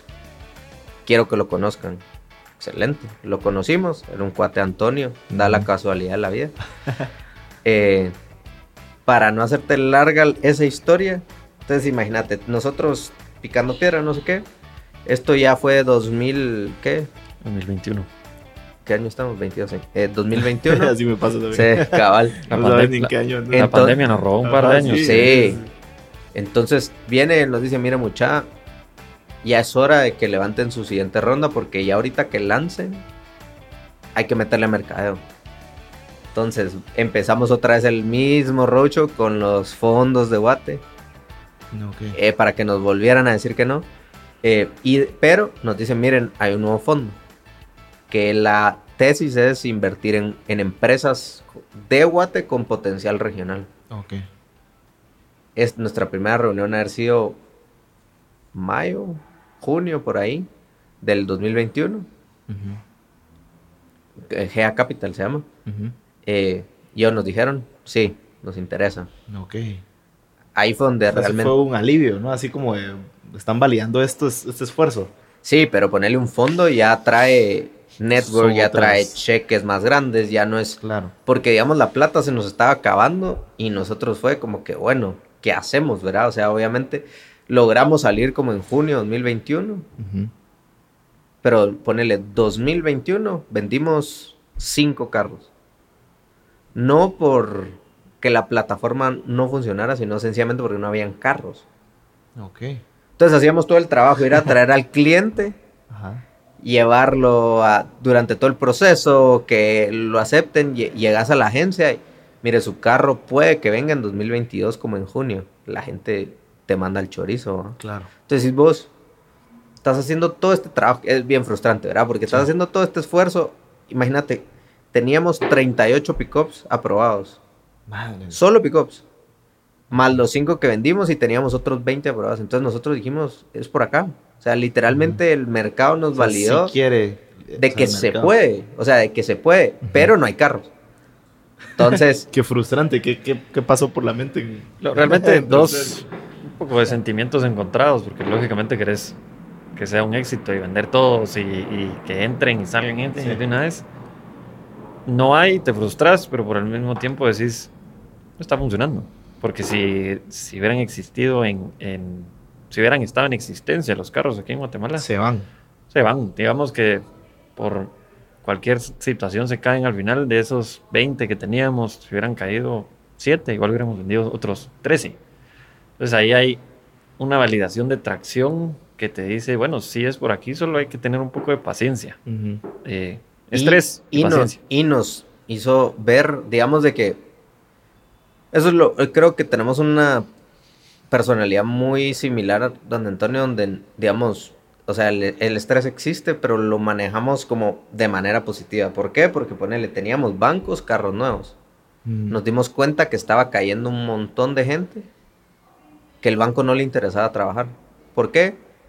Porque no gana lo suficiente, porque no tiene suficiente historial crediticio. Entonces dijimos, ah, bueno, aquí hay una oportunidad. Porque nos pusimos a analizar el mercado. ¿verdad? O sea, existen, se venden esta cantidad de carros nuevos al año. Imagínate eso solo con bancos. Ok. Bueno, ¿cuánto es el mercado de carros eh, usados? Es cinco veces el tamaño de carros nuevos. Ah, puchica. Claro, porque ya es otro mercado diferente Es que no o- tiene acceso a un préstamo bancario. Sí, no, ¿verdad? Si no es, sencillamente no habíamos abierto los ojos por estar tan enfocados en carros bancos, nuevos, bancos. Entonces, ah, va bueno, pero, pero digamos el mercado te dice, la gente que quiere carro en su mayoría, que está entrando a la plataforma, ponerle el ingreso promedio eran como 7 mil pesos. Ok. quetzales, pues no pesos. Pero eh, entonces decimos, ah, bueno, el perfil de la gente que está dispuesta a tirarse al agua electrónicamente es este. ¿Qué hacemos? Bueno, carros usados, pero ¿quién presta para carros usados? Porque nuestro partner GIT solo presta para carros nuevos. Entonces, ah, bueno, vamos a buscar otras opciones de financiamiento que se amarren, que tengan el apetito de colocar carros usados para este perfil de cliente. Ujú. Entonces nos dimos cuenta, pues chica, nosotros le estamos tirando un mercado así Y y había de otro la, nada, mercadote. de la nada se quintuplicó. Para nosotros, Wow. digamos, un problema se volvió una oportunidad que nos dio la visión de que estábamos pensando muy pequeño. Ok. O sea, estábamos viendo el problema desde el lado de nuestra perspectiva, que por la suerte que hemos tenido, digamos, te, te identificas. O sea, ¿qué problemas tengo yo? Y los tratas de resolver. Pero vos solo sos un pedazo de la población. Entonces, eh, fue súper cool porque, ah, bueno, entonces nos tenemos que enfocar en ir a traer otro tipo de bancos. Cambiaron las reglas del juego. Se abrió. Otro Sí. tipo de entidades financieras. Por- entonces, literalmente, empezamos a buscar quién le gusta este apetito. Empezamos a buscar predios de carros. Entonces, se abrió esa oportunidad. Pero todo esto te estoy diciendo que está pasando mientras, Claro, estamos, mientras estamos negociando con el fondo. Porque el fondo tiene sus condiciones. Claro. Y nosotros, digamos, yo ya tenía ocho extrafinanciamientos acá, que a ningún banco me quería prestar porque teníamos que pagar planilla. Antonio tenía otros cuatro metidos. Madres. En- Estás arriesgando Sí, todo, ¿ah? O sea, sí. literalmente. No había un plan B. No- no- nunca existió un plan B. Eh, mi esposa, ponele, me decía, ¿quiere que saque uno yo? Y yo, no, limitemos el riesgo a que me vengan a perseguir a mí. Claro. Pero ni modo, toda la familia apalancada hasta el cuello por pagar salarios, no se puede. O sea, que tú seas nuestra válvula de escape, ¿verdad?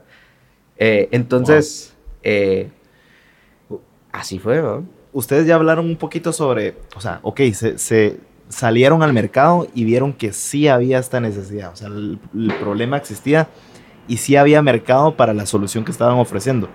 Pero me da mucha curiosidad, o sea, ¿cómo es trabajar con, con los bancos? O sea, el acercamiento a los bancos, imagino que es muy burocrático. O sea, eh, les, les cerraron la puerta al inicio. ¿Cómo, cómo, cómo es meterse a las entrañas de los bancos o, o de los financiamientos para que accedan a algo innovador como, como, como el literalmente pedir tu carro desde una, desde una plataforma?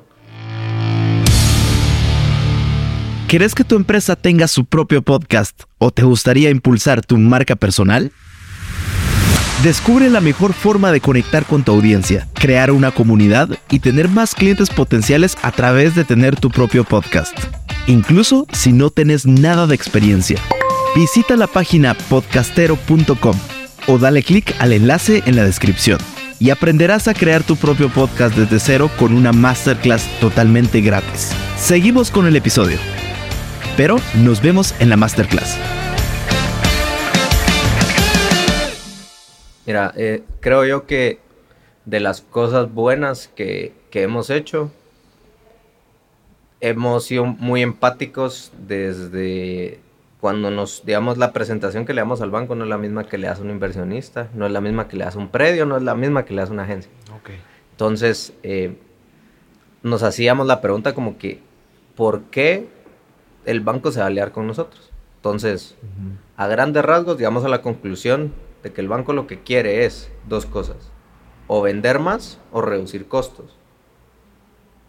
Entonces, ¿cómo lo puedes apoyar de esas dos verticales? Eso uno. Y la otra, que ese fue feedback de los mismos bancos que nos dijeron, es eh, que llegan muchos startups, porque sí te, sí te escuchan, sí se toman el tiempo y te, te escuchan. Pero llegan muchos startups a pedir que con ese deal se van a volver millonarios. Mira, necesito que me pagues un fee de 5 mil dólares al mes para trabajar conmigo. Tener claro que el banco no te necesita. Claro. O sea, vos lo necesitas a él. Entonces, ¿cómo le agregas valor y cobras por ese valor? Entonces, eh, nos pusimos a analizar realmente en qué momento le podemos cobrar al banco. O sea, en qué momento le creas valor.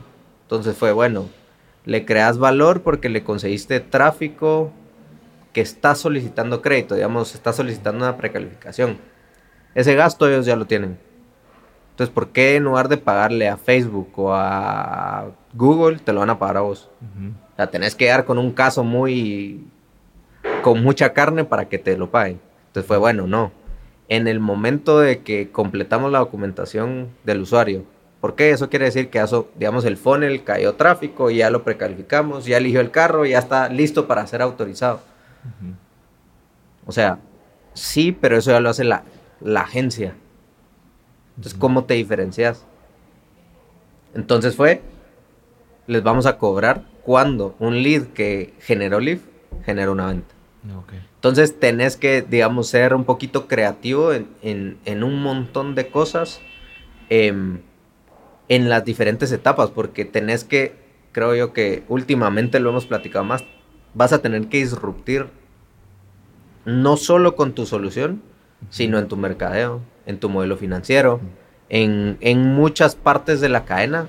Tenés que ser exitoso para ser exitoso. Entonces, eh, eso fue. Y un error que hicimos al principio, eh, íbamos con la gente técnica. Del banco. Ok. Y ese fue error. Pero regresando eh, en cuanto a la burocracia y los tiempos, sí, hay bastante burocracia, por supuesto, son, son empresas gigantescas. Eh, las decisiones van subiendo y subiendo y en lo que bajan, en lo que te dan una reunión, te dan otra. Eh, uno va a 500 kilómetros por hora, uno quiere una startup se mueve rápido, pues. Sí, porque tenés, como dijiste, bien lo dijiste, es un relojito de arena y querés moverte lo más rápido posible. El banco, como Nacho lo dijo también, no te necesita, entonces tal vez va un poquito más lento. Em, pero, eh, entonces sí es, sí es a veces frustrante, pero uno entiende, uno tiene que entender a qué se está metiendo. Eh, también, como dijo Nacho, no empezar por el lado, hay que ir a la gente que toma la decisión. Eh, con eso se mueve un poquito más rápido la, la, la chibolita, digamos. Entonces, sí es frustrante, sí son lentos. Lo que uno piensa que se va a tomar tres semanas, se toma cinco meses. pero al final, a ellos les debemos un montón porque también nos enseñaron un montón de cosas. Las reuniones son siempre muy, constructivas. Eh, una vez te abren las puertas, si estás ahí, ellos tienen mil proyectos, hay que esperar nuestro turno, si te ponen la atención y si les estás dando el valor que les prometiste que les ibas a dar, eventualmente esos tiempos empiezan a reducirse. Eh, entonces solo es de paciencia y de tratar de estirar la plata lo más posible. Por eso te, al principio les decía, eh, que solo lo que sea realmente core, gasten dinero en eso fijo, lo demás tercerícenlo y si lo tienen que pagar un ratito, lo pagan un ratito. Eh, sobre todo cuando tratas con, con empresas tan grandes, ¿va? Eh, pero sí, al final, esa, contestando a tu pregunta, sí hay, un, sí hay burocracia, es frustrante, pero, pero, es gratificante. Sí, se puede. y ponerle la, la creatividad de, de, de, digamos, del startup ¿Por qué? Porque eso es lo bueno también de, digamos, haber tenido la experiencia previa que tuvimos antes. Yo, yo lidiaba con aseguradoras y el modelo de negocio era integrarte a la base de datos de la aseguradora. El tiempo de integración eran dos años en promedio. Estás hablando de dos años de trabajar y no es por la tecnología, sino es por el tiempo que te están dispuestos a dedicar. Entonces, la hipótesis o el problema que teníamos que resolver lo escribimos. ¿Cómo logramos integrar un banco que les cueste a ellos cero Ujú. y en lugar de meses tome días. Mm. Y ahí fue donde Antonio se fumó que nuestro, todo nuestro back office, démosles acceso a ellos a nuestro back office. Entonces, eh, todo, todo lo que generamos del mercado se lo enviamos, le enviamos una notificación a email a las personas que qu- tienen que estar enteradas y se meten a nuestro back office a lidiar con, con los leads. Esto es porque empezamos, conte- conectémonos a los servicios del banco. Para, para que a ellos les caiga de una vez en sus CRMs, en su sistema, todos los leads que nosotros vamos generando. Y eso es, sigue siendo tal vez la mejor No, forma. y eso de vale ora porque la data al final. Sí. O sea, la data vale oro. Entonces, ponete esa, tal vez es la mejor forma de hacerlo. Sí, es la mejor forma porque no tenés que construir mucho de tu lado, pero los tiempos, de nuevo, los bancos son más lentos. Entonces, creamos nosotros nuestro propio CRM, que también, de nuevo, inversión, tiempo y todo. Pero entonces que ellos se conecten a nosotros, no se conecten ni siquiera, sino yo te creo un usuario. ¿quién es el que va a revisar las, las precalificaciones o las solicitudes que caen? Este departamento. Ah, entonces le creo un usuario a la cabeza del departamento y a tres operativos, digamos. Entonces a ellos les cae un- una notificación, se meten a nuestro sistema, ahí le ponen aprobar o, o tienen toda, las- toda la información, aprobar o rechazar, y se va así, bastante manual. De la otra forma que te decía era mejor porque es un poquito más automático, más Pero más bonito. mucho más tiempo. pero probablemente seguiríamos con el primer banco. Entonces, ese es, de nuevo, lo que dice Nacho, era, era una integración al año, dos años que ya tenía experiencia. Entonces, ¿cómo Sí. hacíamos nosotros todo de nuestro lado para que ellos tuvieran, lo tuvieran lo más fácil posible? Eh, digamos, entonces creo yo que la calidad de respuestas depende de la calidad de preguntas que te haces a vos mismo, ¿verdad? Entonces, es va, ¿sabes qué vas a- ¿Por qué existe la oportunidad? Porque existe la burocracia. Sí. O sea, literalmente esa burocracia es lo que te permite que existas. Si ellos fueran 100% eficientes con todos sus procesos, no existiría la oportunidad. Entonces es, bueno, existe la oportunidad, ¿cómo se las pones en bandeja de plata? Y aceleremos de eso a hoy. Hoy estamos en proceso cabal de integrarnos para que en lugar de que nos precalifiquen en, en digamos, hoy toma, digámosle una hora en días hábiles. Esto vamos a conectarnos a un servicio que nos autoriza el crédito en cinco minutos. Autorizado. Eso no lo tiene nadie. Entonces, y no se han, im- imagínate, y no lo han, o sea, no lo han sacado ni para ellos y están confiando en nosotros. Pero ¿por Sí. qué? Porque hemos picado piedra, porque has venido y le vas agregando valor. Entonces decís, ¿cuánto te cuesta ir a traer un cliente? De cajón tienen mil agencias. ¿Cuánto cuesta una agencia al mes? Barato, 30 mil pesos. Tenés 10 pelones metidos ahí. Otros 30 mil pesos. Ajá. Solo costo- con nosotros es costo variable. O sea, redujiste su costo de obtener un cliente de millones a cientos de quetzales. Total. Entonces es, es digamos, la burocracia es tu amigo porque te permite existir, llamémosle. Entonces, el problema existe y permite que vo- vos existas o o que logres crear esa solución. Entonces es, yo creo que la, qué bueno que existe la burocracia, si no, no existiríamos nosotros, ¿verdad? Sí, para eso hay que resolver esos problemas, ¿no? Exacto, entonces ya, y después abrís los ojos y te vas a mil pies de altura y decís, ah, bueno, no es problema de Guate, problema regional, no es problema de carros, es prob- todo, todo aquel crédito de ticket alto tiene El es- mismo problema. ese mismo problema. Entonces la oportunidad, hablamos de carros que se nos agrandó, bueno, existen créditos hipotecarios, existe Centroamérica, existe México, existe Colombia. Claro. O sea, cuando ya te pones a ver así, da un poco de vértigo porque decís, Sí, Sí, son sí, diferentes mercados. y si le pegamos, o sea, literalmente le pegamos, ¿verdad? Entonces, lo que soñás de crear un impacto, te das cuenta que el impacto es, es bien grande. Obviamente lo ves un poquito al principio, pero cuando ya te metes a la cocina, te das cuenta dónde está tu valor como empresa. Total. Nuestros procesos toman dos semanas hacer un cambio, al banco es un año. Sí, total. Entonces, eh, es respondiendo tu pregunta de burocracia, eh, para nosotros se volvió nuestro amigo porque por su propia burocracia nosotros podemos existir. Me encanta. Y pues Amazon comenzó con libros nada más. sí, cabal. O sea, no sabes. Buen ah, ejemplo, sí. Eh, a ver, ya para ir aterrizando por cuestiones de tiempo, eh, ¿en qué termina, en qué concluye la historia de Leaf? O sea, ahorita, en, qué están, o sea, qué tanto cambió desde el día cero hasta hoy, 2022. Eh, es, cómo, termina la historia que todavía sigue, ¿no? Otra, sí, otra, otra pues, característica que tiene que tener un startup es ser, tener la capacidad de tener la mente abierta y tener la capacidad de pivotear. Eh, enfocarte en las cosas que te tienes que enfocar en el momento que te tienes que enfocar. Eh, desde que empezamos teníamos una idea, eran dos partes, una era transaccional, con la transaccional ibas a poder mover plata entre bancos sin, sin costo, inmediatamente. Eh, Decía un poquito uh, como lo hace el ACH inmediato ahorita que salió hace un año y medio, dos años. Eh, esa era la idea, pero, pero a todas horas era bastante, bastante bonita esa parte.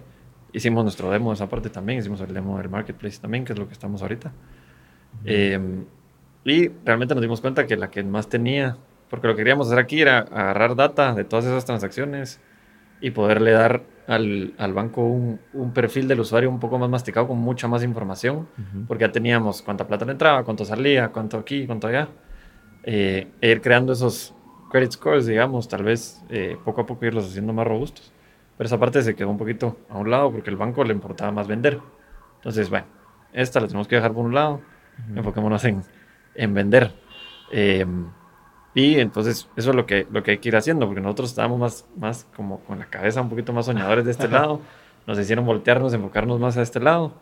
Eh, tuvimos unos bancos que vinieron y se fueron, que, que ya decíamos, ah, estamos, con esto íbamos a vender, con esto no sé qué. Dijeron, bueno, vamos a hacerlo nosotros por nuestro lado, se fueron.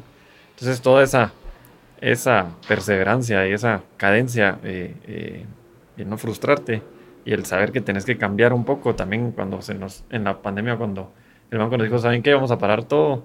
¿Qué hacemos para montar otros? ¿Cómo se lo hacemos más fácil? Y ahí entra esto que te contábamos de, de que cambiamos un poco la forma de integrar a los bancos. Eh, ¿Dónde estamos ahorita? Seguimos en, en, carros, eso ya lo llevamos bastante, bastante alineado. Eh, usados, nuevos, estamos tocando ahorita motos eh, para créditos tal vez más pequeños, pero de mayor volumen.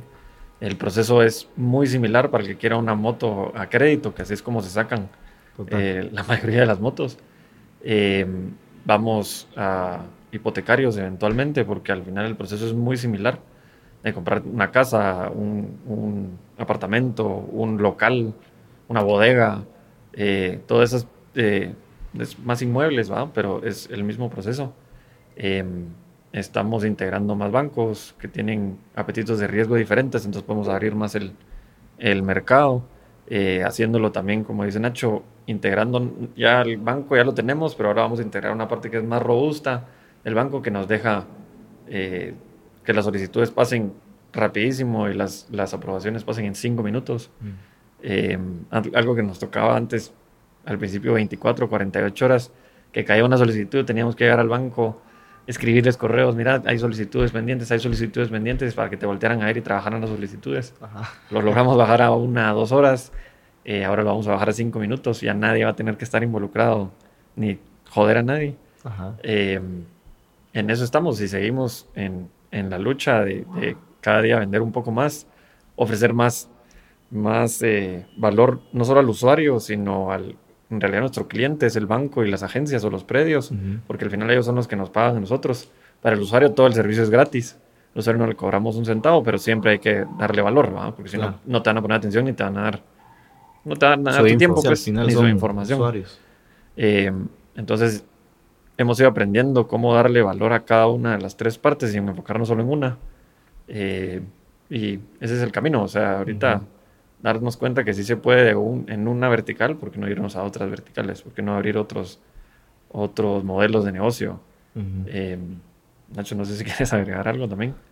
Sí, creo yo que, que dónde está hoy la idea, creo yo que estamos todavía en el día uno, ¿verdad? O sea, todavía estamos aprendiendo un montón, todavía estamos, eh, sabemos de que el problema existe, es más grande de lo que creíamos, eh, entonces eso nos pone más presión para ejecutar. Otro, porque ya tenés un fondo formal atrás tuyo que te está apoyando, entonces te debes a tus inversionistas, pero ahora ponerle ya estás profesionalizado, ya tenés juntas directivas, ya, ya, ya es mucho más formal todo. Em, entonces ahorita realmente eh, en lo que estamos es lo que tenemos, como, digamos, trim the fat, se le, se le dice formalmente. ¿Por qué? Porque logras pegarle, digamos, ahorita estamos generando, te doy un ejemplo, 120 solicitudes de compra al mes, de los cuales un tercio se precalifican, de los cuales eh, más o menos estamos vendiendo 10 carros al mes. Nuestra meta es pegarle a 25 al mes. Pero entonces, ¿cómo, cómo logras tal vez no 120 solicitudes, sino lo 30 solicitudes, pero que las 30 se vendan? O sea, ahí solo echarle gasolina, porque ya resolviste realmente, fui, recortaste toda la grasa. Sí. Y entonces es ahorita tunnel vision a lo que tenemos. Digamos, todo esto comercialmente sabemos de que toma más tiempo, pero, o sea, le pones atención cuando va saliendo, pero realmente es mejorar la plataforma. hay que afinar los tornillos, ¿no? Eso, apretar, apretar, y... ver apretar hasta dónde, hasta dónde truena, ¿verdad? Hasta dónde truena en el buen sentido, porque tenemos a Karina, que es la que se encarga de servicio al cliente. Está atendiendo 100 solicitudes al mes, ¿verdad? Entonces es a ver hasta dónde truena. Entonces es eso, eh, eso. Y, y, obviamente pues ver, o sea, tenés que pensar como founder, tenés que estar preocupado en el día a día un montón, pero tenés que levantar la cabeza y ver tres años en el futuro. Porque si no haces eso, te vas a quedar estancado. Sí. Ajá, entonces eso es, ¿verdad? Buenísimo, me encanta. Y pues felicidades, ya. Eh, seguramente vienen cosas increíbles paso a este otro segmento de preguntas puntuales. Y, pues como son dos, aquí les, voy a cambiar las reglas. Dale. ¿Cuál ha sido esa decisión que tomaron como founders en conjunto y que cambió, digamos, el destino de la empresa para siempre? O sea, esa decisión que ya tomaron, o sea, ya no se puede hacer nada, pero si no la hubiesen tomado, se hubieran, se hubieran ido por otro camino totalmente diferente. No sé quién me la quiere responder. Em, establecer tus valores desde el principio y contratar gente que tenga los mismos valores que vos. Clave. Okay.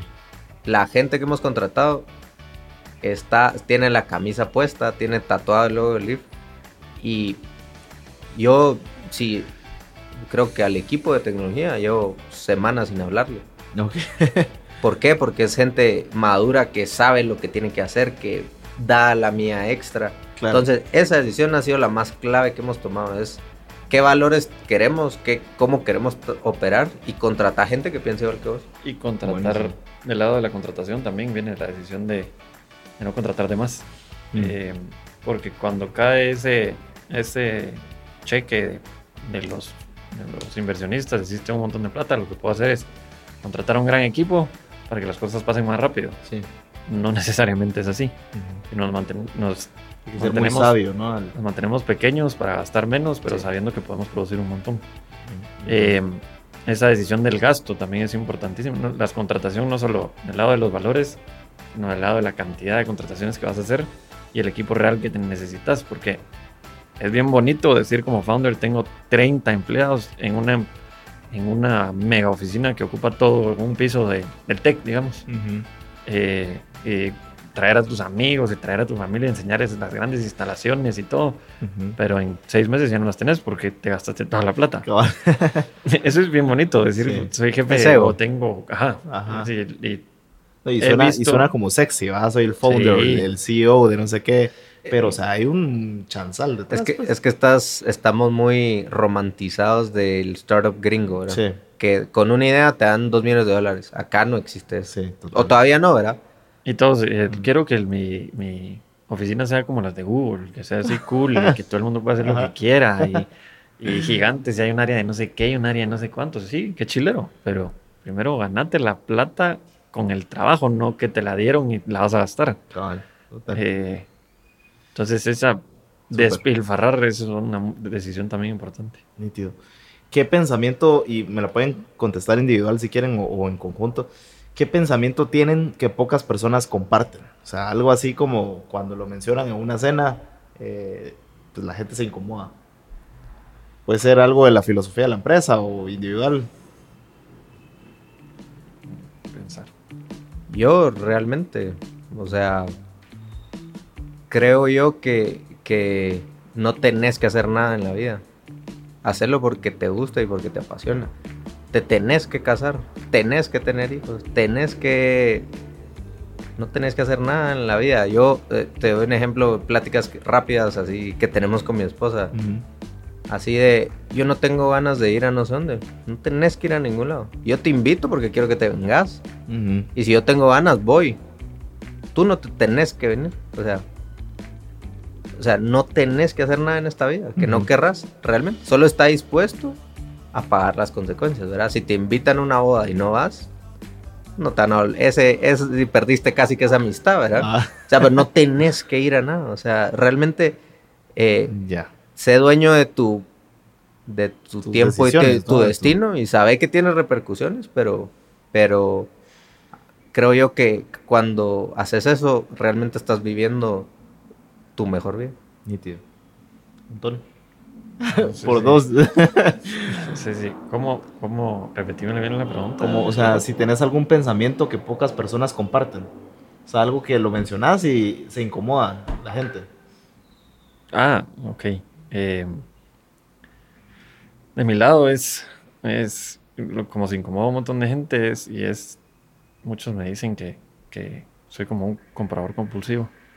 Eh, Nacho me lo dice, ¿por qué vas a comprar? No sé qué, ¿por qué vas a comprar? Y ahí yo compro. Por eso cuando entré dije, que nada, los micrófonos, ya quiero comprar uno para...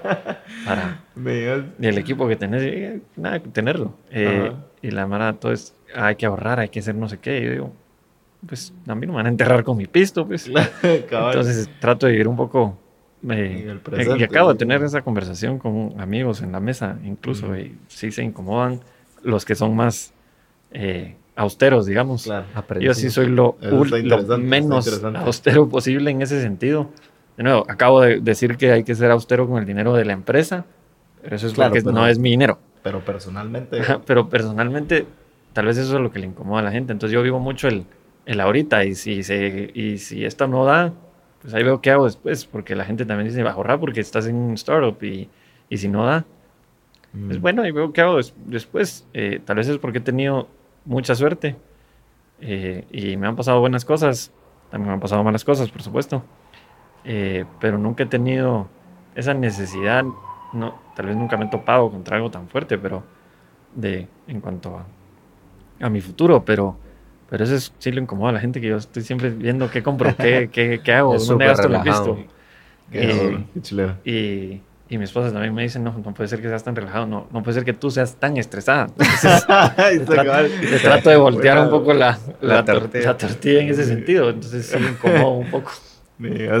Ok, y ahorita, pues, ¿cuál ha sido el peor consejo que les han dado, eh, digamos, a Lyft?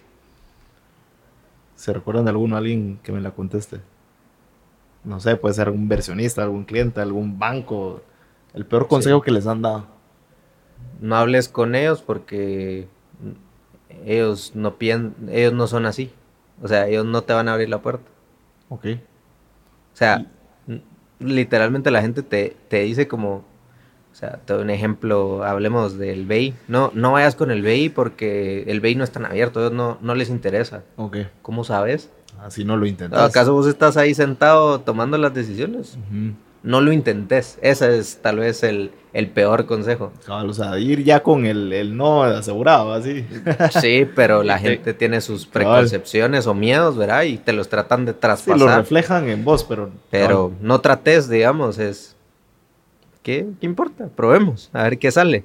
¿Y, ahora cuál ha sido el mejor consejo que les han dado? Enfoque, enfoque. Este enfoque viene de, lo decía el suegro de Nacho también, que, con él hemos platicado, pues Nacho platica todas las semanas con él. Yo me he sentado con él un par de veces y él desde el principio era enfoque. Y después sentarnos con los del fondo aquí es enfoque. Tienen esto y esto, enfoquémonos en sacar la, la meta con lo que tienen ahorita enfoquémonos en esto. O sea, yo sé que queremos meter a todas las agencias de carros, a todos los bancos del sistema, pero con lo que ya tenemos, ya lo podemos lograr, las metas que tenemos. Entonces, enfoquémonos en eso y todo ese esfuerzo comercial ya pasó. Terminen lo que, lo que esté en el aire y enfoquémonos. Es enfocarse, enfocarse, enfocarse. Sí, uno, lo que pasa es que uno que está metido en eso todo el día, yo lo pienso en todo momento, digo, ah, esta es una buena idea, podríamos probar esto. Ajá. podríamos probar esto. Sí, es podríamos probar fácil aquello. divagar y, Ajá. y-. Podríamos Ajá. probar esto porque no estamos vendiendo lo que queremos hoy. Entonces digo, tal vez estamos haciendo algo mal, entonces probemos esto. Pero realmente solo es darle tiempo y enfocarte en lo que estás. Mm. Eh, eventualmente, si es el camino correcto, la vas a meter y si no, se te va a caer un poco. Pero si no te enfocas y no le das el chance suficiente a esa plantita que crezca y que puedas cosechar de ella, Ujú. simplemente lo que hacer es cortarla o, o ya no echarle agua a esta porque vas a tener 27 plantas más. Mm. Y se te va a ir olvidando esta y esta tal vez era la buena. Esa era la que estaba en- enterrada en la tierra correcta y iba a dar, le pega el sol exacto y, y si- o sea, el, el- el que mucho abar- abarca, poco aprieta, dicen. Total. Entonces ahí. Excelente. Em, ¿Cuál ha sido el momento más incómodo que han vivido? O sea, digamos, como founders o en la empresa, no sé, ¿se recuerdan de alguna venta que se tornó media incómoda o, no sé, le cerraron una puerta? ¿Alguna historia que me puedan contar del momento más incómodo que han vivido? Sí, o sea, literalmente, pues, pedirle a... Te contamos a los cinco, ¿verdad? Que éramos cinco. Ajá. Mucha ya no nos prestan extrafinanciamiento los bancos. Ustedes nos pueden echar la mano con plata. Tenemos que pagar planilla. O sea, literalmente estás admitiendo de que la empresa no está dando lo suficiente como para... Obviamente, antes de entrar a extrafinanciamientos, se los expusimos. Les dijimos, mire mucha, no vamos a llegar a pagar planilla, necesitamos plata. Yo tengo estos extrafinanciamientos. Y todo, sí, démosle, nosotros te apoyamos, cualquier cosa. Pero nunca pensás que vas a tener que regresar y tocar la puerta y levantar la mano y sí. mire mucha, no ¿Se acuerdan vamos". cuando me dijeron? pues sí, lo necesito. Ajá. ¿Por qué? Porque están arriesgando plata que si las cosas se tuercen un poquito más, no la vas a poder devolver. Entonces para mí es, fue ese momento eh, bastante incómodo, más Claro. que todo. El, pe- el pedir dinero. Sí, sí el, y, hablar de, dinero. o sea, y hablar de dinero siempre es como incómodo, ¿no? O sea, en cualquier eh, Sí. área de la vida. Buenísimo. Paso a este, este segmento donde son estas preguntas de cierre y va a la de la favorita de las favoritas del podcast y es esta. Y, y me la pueden contestar como individualmente. Imagínate que tienes la oportunidad de tomarte un café por cinco minutos con el Nacho o con el Antonio de cuando tenía 15 años. ¿Qué, qué le dirías? Nacho, ¿qué le dirías si estuvieras con el Nacho de 15 años y lo tuvieras enfrente? ¿Qué le dirías? Sí, cinco minutos que, que tuvieras con él, pero... sí, breve. Que no te importe lo que la demás gente piensa. Ah, ok. Tu instinto está correcto. Porque a veces por quedar bien con gente, te, te sos como...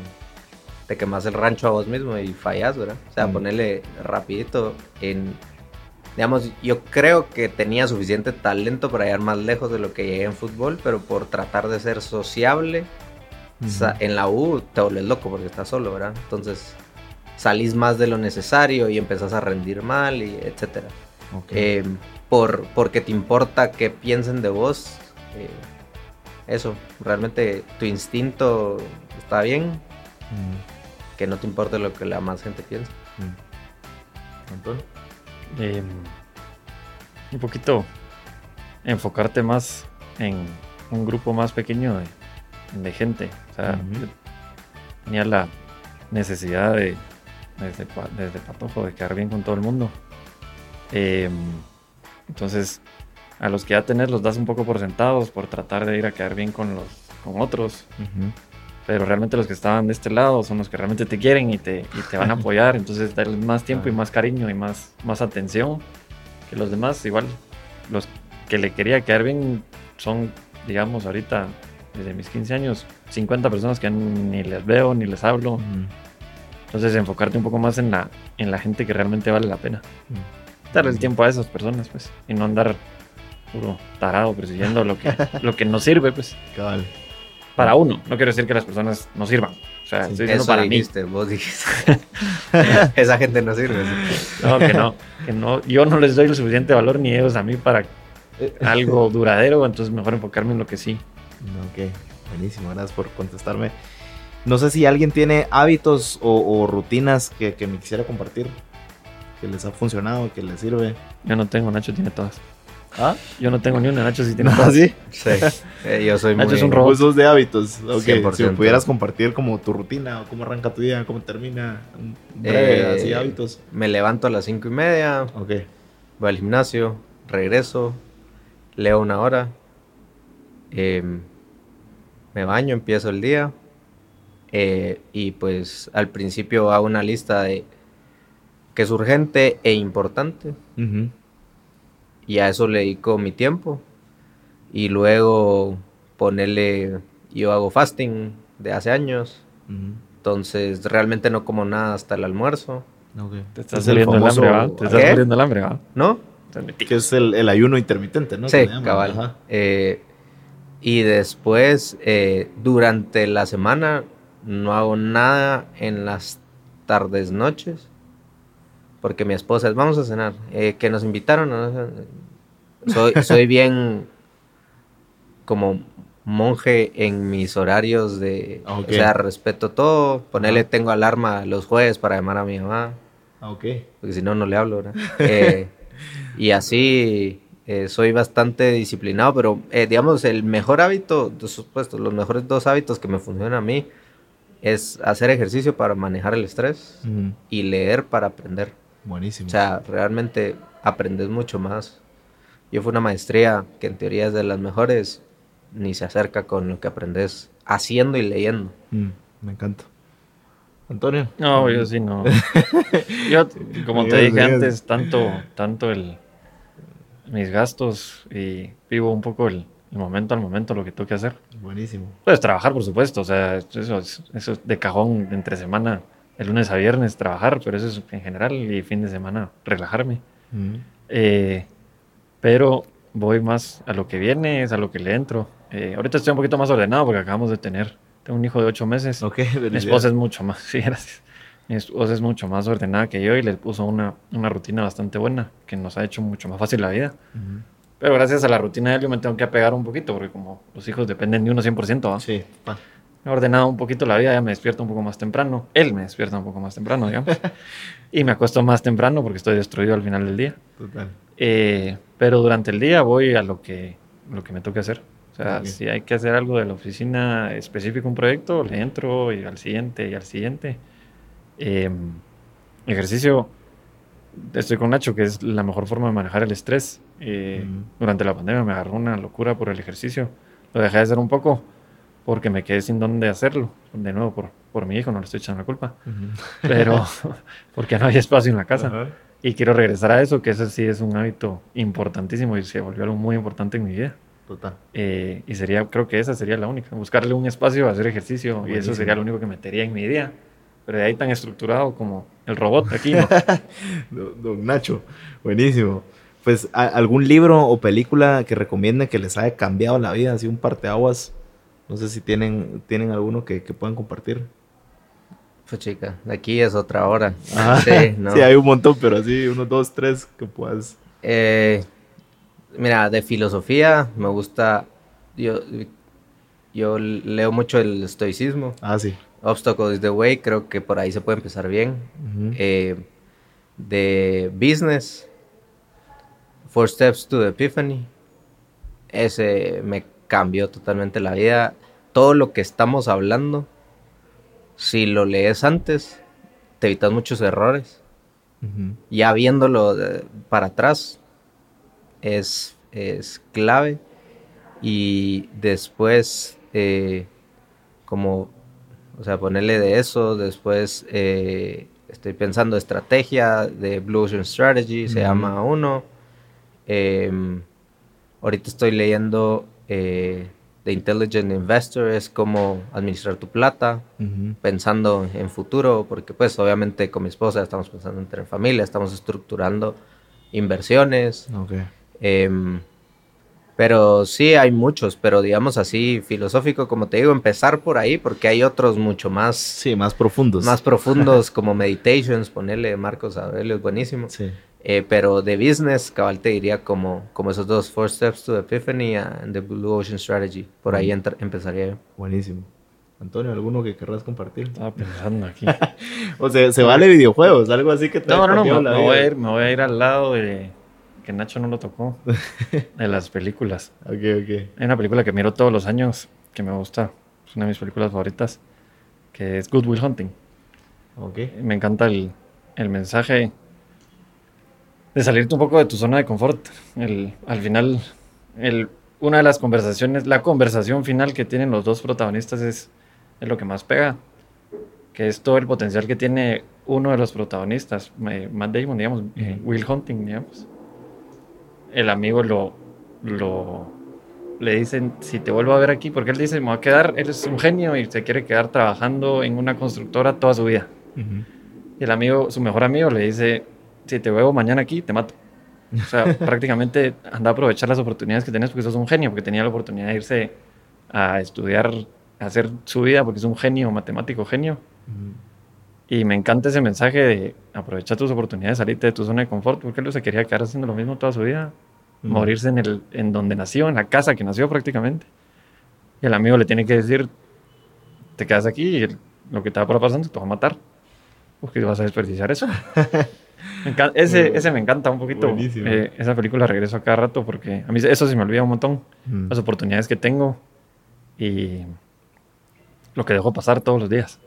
Ujú. El potencial que uno tiene, las oportunidades que uno tiene, que pues gracias a Dios nacimos en una posición en Guatemala privilegiada y si uno la da por sentada, eh, un poquito amarrando todas las respuestas que he tenido, no dar por sentado lo que tenés y ponerle atención a lo que, a lo que realmente te va a sacar adelante. Buenísimo, gracias por compartir esto. Ya para finalizar, siempre cerramos con un pequeño juego donde yo les voy a lanzar una ráfaga de palabras chapinas. Pues aquí lo vamos a hacer doble y ustedes me dicen literalmente lo primero que se les viene a la mente, ¿va? Solo tiempo. ¿Listo? Ajá. ¿Qué? ¿Qué tan abierto es el No, aquí te puedes hablar lo que querrás. Ah. Aquí Ah. no tenemos par filtros. de ¿sí malas ves? palabras? y decir, de No, no, es, tenía no, no es radio, muchas veces son podcast y no, no- Ah. no hay clavo. Puedo Va. decir todas las más palabras que no he dicho. Todas las, sea, ahorita el repertorio, mira, el poema. Va, listo. ¿Qué es lo primero que se les viene a la mente al escuchar la palabra chela? Sed. Ponerme bolo. Chancla, Regaño. Suave chapina. pisto, Necesidad. Eh, sí, no sé. eh, eh, gasto. gasto. Ok, bueno, buenísimo, qué interesante. Aquí se nos acabó el tiempo, como si nada, pasaron ya casi un par de horas eh, y no se siente el tiempo, ¿verdad? Gracias por compartirme su historia. Eh, cierro dándoles el tiempo a ustedes. No sé si quisieran compartir algo. eh, si la gente dice, wow, qué interesante, eh, me ahorraría mucho tiempo, el, que estoy a punto de sacar un carro. ¿Dónde pueden encontrarlos? ¿Dónde la página web, sus redes sociales? Todo lo que quieran darme, este es el tiempo de ustedes. Adelante. Pues si quieren ingresar, es live.app. Con doble I. Sí, L-I-I-F.app. Eh, ahí pueden empezar su proceso. Los llevamos de la mano. Eh, nuestras redes sociales.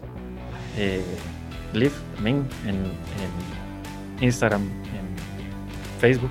LiveGT en Facebook. si no Live estoy GT, mal. ajá. Eh, nos pueden seguir. Eh, Sí. que se animen. El que esté buscando carro, pues es la forma más fácil.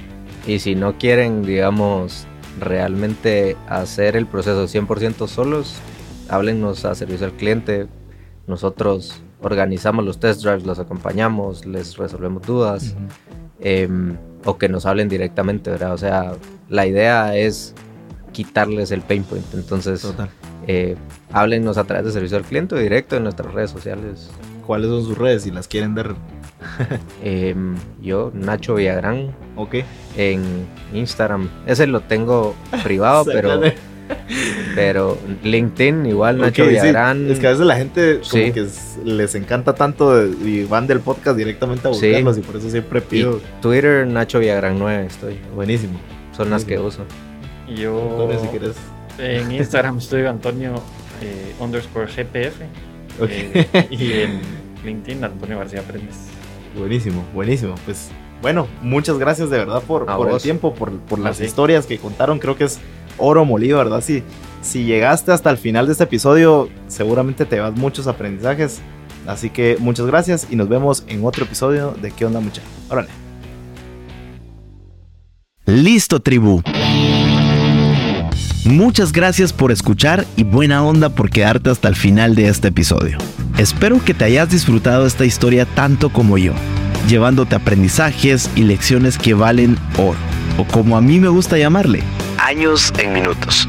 Y como siempre, no sirve de nada si no pones en práctica lo que aprendiste aquí. Así que si querés recibir las lecciones de este y otros episodios, solo tenés que ingresar a queondamucha.com diagonal correo y te suscribís al newsletter oficial del podcast. Prometo nunca enviarte spam. Te recuerdo que también podés ver los episodios en YouTube, así que buscate el canal del podcast. Suscríbete hoy a Spotify, Apple Podcast o en tu aplicación favorita para escuchar tus podcasts. Danos 5 estrellas y escribinos una reseña. No te cuesta nada y a mí me ayudas a seguir mejorando. No se te olvide activar la campanita para que te avise cuando tengamos un episodio nuevo. Seguime en todas mis redes sociales como arroba Jorge Delio. Me encantaría saber qué pensás, así que échate una story con algo que hayas aprendido o alguna frase que te haya gustado. Me etiquetas y conectamos, ¿va? Pero bueno, hasta aquí el episodio de hoy. Y por favor, compartí este episodio con todos tus amigos que amen las historias de personas chileras que hacen cosas chileras. Como vos. Y recordate, aún no sos ni la mitad de lo que vas a llegar a ser. Órale.